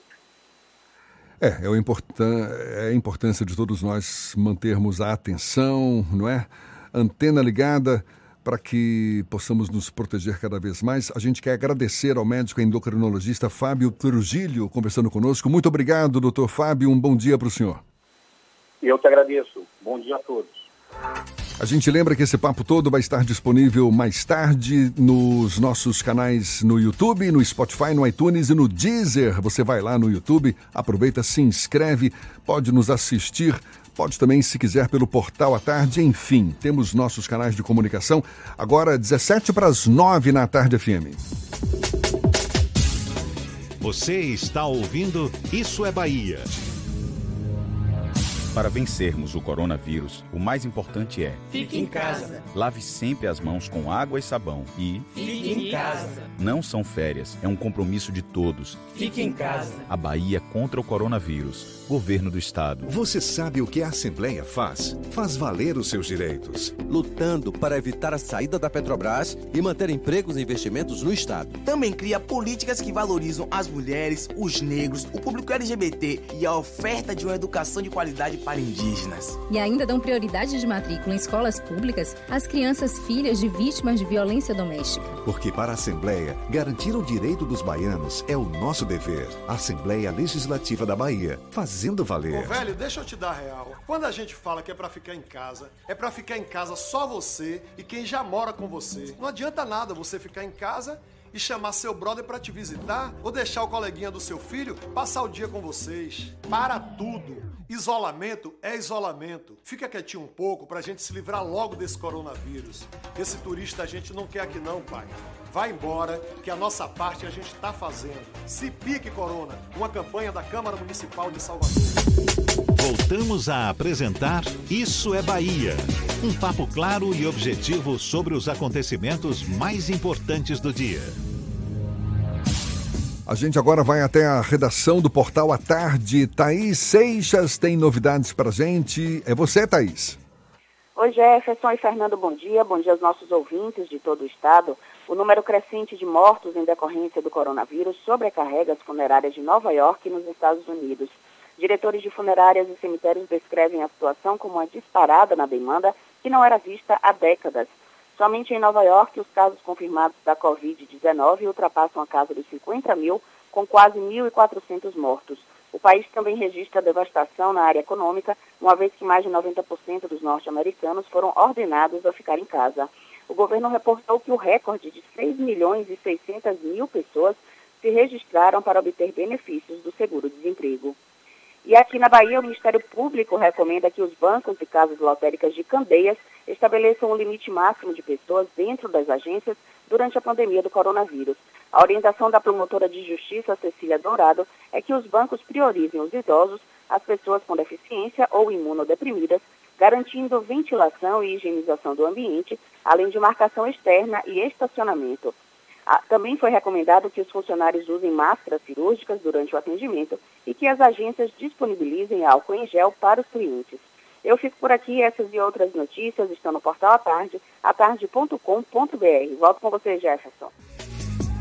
Valeu, Thaís. Muito obrigado. Agora 8h46 e o Comitê Científico do Consórcio Nordeste anunciou as primeiras recomendações com o objetivo de minimizar os impactos negativos da pandemia na região. O comitê científico é formado por médicos, cientistas, físicos e pesquisadores com o intuito de auxiliar os governadores do estado do Nordeste na tomada de decisão sobre as ações de enfrentamento à pandemia. Entre as orientações anunciadas pelo comitê científico estão a integração das instituições de apoio à pesquisa que possam financiar e executar estudos interestaduais de temas desafiantes da Covid-19, além de intensa articulação entre secretarias de saúde dos estados e municípios. E o número de pessoas internadas na Bahia com síndrome respiratória aguda grave bateu recorde no primeiro trimestre deste ano, entre 2016 e 2019. Somente em março deste ano, 262 pessoas deram entrada no sistema de saúde da Bahia com a doença. Nos anos anteriores, o maior índice observado foi 206 internamentos em 2018. O aumento de casos de síndrome respiratória aguda coincidiu, segundo a Fiocruz e a Fundação Getúlio Vargas, com o aparecimento do coronavírus no Brasil. De acordo com a Fiocruz, os dados indicam que o país se encontra em situação significativamente acima do padrão histórico desde o início do ano e que todas as regiões do país encontram-se atualmente na zona de risco. E já foi publicada na edição extra do Diário Oficial da União, nesta quinta-feira, a lei que prevê o pagamento de uma renda básica emergencial no valor de 600 reais a trabalhadores informais por 90 dias durante a crise provocada pela pandemia. O texto da medida provisória foi sancionado pelo presidente Jair Bolsonaro com três vetos, mas nenhum altera o valor ou os critérios para participação no programa. Também foi publicada no Diário Oficial a medida provisória que abre um crédito extraordinário de mais de 98 bilhões de reais para financiar o programa. Os recursos vão ser repassados ao Ministério da Cidadania, responsável pela implementação da medida. Não foi informado quando começam os pagamentos. Agora 8h49, vamos para Eunápolis, extremo sul da Bahia. Washington Teixeira, da Ativa FM, fala conosco, tem as notícias da região. Bom dia, Washington. Olá, Jefferson Beltrão, bom dia, bom dia, Fernando, bom dia, equipe, bom dia, Bahia. Em meio ao cenário desolador de pandemia que vivemos, de guerra, de isolamento social, a polícia está enfrentando outros desafios. Em Eunápolis, duas mortes violentas ocorridas esta semana intrigam a polícia. Na terça-feira, um corpo de um homem foi identificado por Denilson Carvalho, aparentemente 40 anos, ele foi encontrado morto sem cabeça em uma fazenda que faz divisa com a zona urbana. De acordo com as informações, Denilson estava desaparecido desde o último sábado. O corpo foi encontrado por um trabalhador rural. É, nas 48 horas seguintes, a polícia foi, foi informada de que havia uma cabeça descartada em um local distante 3 quilômetros do local onde o corpo foi encontrado e familiares confirmaram sendo a cabeça desse indivíduo. A motivação do crime ainda é desconhecida e a polícia trabalha com as investigações. Um outro crime que chocou a comunidade foi o assassinato do presidente de uma associação de trabalhadores rurais que foi morto brutalmente na tarde de quarta-feira, dia 1 ele vinha sendo ameaçado desde que assumiu o cargo. A denúncia de agricultores do pré-assentamento onde ocorreu o crime. A comunidade fica distante 25 quilômetros do município de Eunápolis. Entre tantas notícias ruins, né, nós estamos ainda vivendo esse cenário de pandemia, de insegurança, incerteza e confinamento social. Ontem, em Porto Seguro, a prefeita Cláudia Oliveira se reuniu com a sua equipe de secretários e com vários segmentos da sociedade e resolveu, decidiu, por consenso, prorrogar por mais 15 dias o decreto, suspendendo, mantendo suspenso e, portanto, algumas atividades no município e flexibilizando eh, outros segmentos. O Nápoles deve estar caminhando nesse mesmo sentido. Nas próximas horas poderemos ter uma reunião onde provavelmente será prorrogado o decreto 9001 2020, que suspendeu algumas atividades no município de Onápolis. Entretanto, há um desejo da sociedade de que o comércio volte a funcionar, até porque em Onápolis não foi registrado nenhum caso confirmado. São informações que a gente está ainda apurando dessa reunião que deve acontecer nas próximas horas e, consequentemente, o anúncio de um decreto prorrogando ou suspendendo este decreto. Esperamos que o final de semana seja bastante proveitoso. Desejamos a vocês aí dessa capital maravilhosa um final de semana abençoado. E por aqui a gente encerra a nossa participação direto de Onápolis, dos estúdios da Rádio Ativa FM.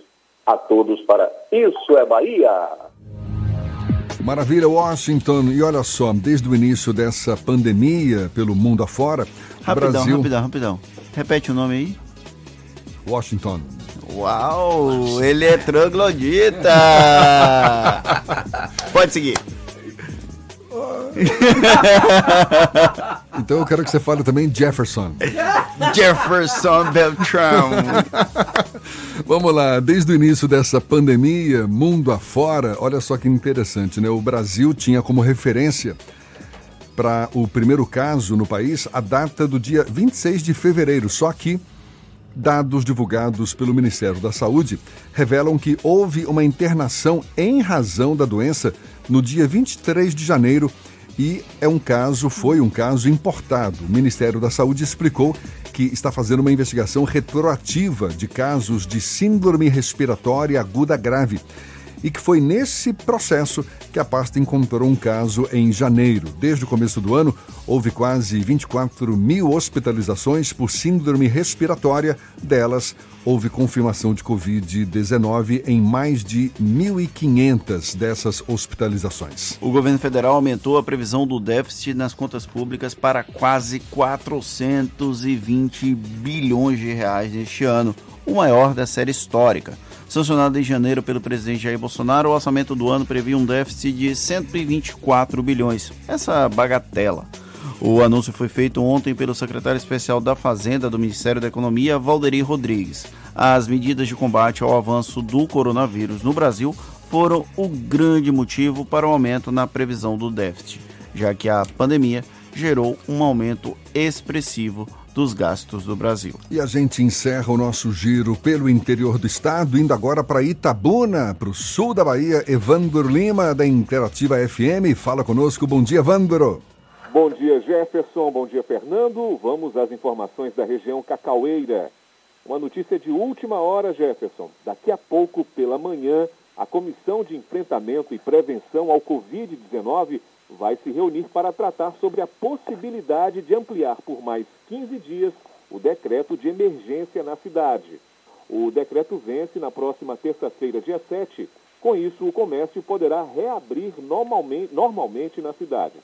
Segundo informações apuradas com membros da comissão, o cenário é aumentar o prazo do decreto. Porém, incluindo algumas atividades na lista de autorizadas a funcionar. Outro assunto que será tratado será sobre o transporte urbano. E um paciente de 26 anos é a segunda pessoa infectada pelo novo coronavírus em Ilhéus a receber alta médica. O jovem recebeu, recebeu alta nesta quinta. Ele contraiu o vírus durante viagem ao sul do país. E o pequeno município de Jussari, de 7 mil habitantes aqui no sul da Bahia, ganhou destaque em sites, jornais e emissoras de TV e rádio de todo o Brasil, por causa de uma campanha lançada para pedir aos moradores que fiquem em casa para evitar a disseminação do coronavírus. Lançada nesta semana, a campanha ganhou grande repercussão depois que caiu nas redes sociais. O muro do cemitério foi escolhido como um dos pontos para a divulgação da peça publicitária, com alerta: fique em casa, não queremos você aqui. Eu sou Evandro Lima, falando da redação da Rádio Interativa FM de Itabuna, sul da Bahia. Um bom final de semana a todos. É com você, Jefferson. Valeu, Evandro. Essa é boa, hein? No muro do cemitério, fique em casa, não queremos você aqui. E olha, as empresas vão poder prorrogar o reembolso de shows e pacotes turísticos, Fernando. Pois é, Jefferson. O governo federal vai editar uma medida provisória para permitir que empresas do setor de turismo e cultura possam prorrogar o reembolso de ingressos e shows, eventos culturais e também de pacotes turísticos. O setor é um dos mais afetados pela pandemia do novo coronavírus. O anúncio foi feito pelo ministro do Turismo, Marcelo Álvaro Antônio, aquele do PSL, das Laranjas tal, em coletiva de imprensa ontem no Palácio do Planalto. O ministro explicou que a medida provisória vai desobrigar empresas de cultura e turismo a fazerem um reembolso imediato desde que, num prazo de 12 meses após a pandemia, elas façam na totalidade, sem custos adicionais ou multas. Álvaro Antônio informou que a medida provisória já está em análise pelo Palácio do Planalto, mas não disse quando ela deve entrar em vigor. Acabou, Fernando! Encerramos mais uma semana de Isso é Bahia. Muito obrigado pela companhia de todos vocês. Retornamos na próxima segunda-feira, às 7 da manhã, mantendo-os bem informados aqui em Salvador e na região metropolitana. E a partir das 8 para todo o estado. Um grande abraço virtual para todos vocês. Curtam o final de semana. Como Marcita disse, tem live. Hoje tem Léo Santana, amanhã tem Xande Avião, tem Jorge Matheus, tem unha pintada no domingo, então tem para todos os gostos. Aproveitem a quarentena para conversar e conhecer ainda mais as pessoas que estão perto de você. Inclusive o Fernando falou tanto desse unha pintada nos bastidores aqui, tenho certeza que ele vai ficar colado nesse unha pintada nesse fim de semana. Sofrência hum. total. Muito obrigado pela companhia, pela parceria, pela confiança. Aproveite bem a sexta-feira, o fim de semana. Bote fé, estamos juntos e fique em casa, claro, na medida do possível. Segunda-feira tem mais. Tchau, tchau, tchau, tchau, tchau, tchau.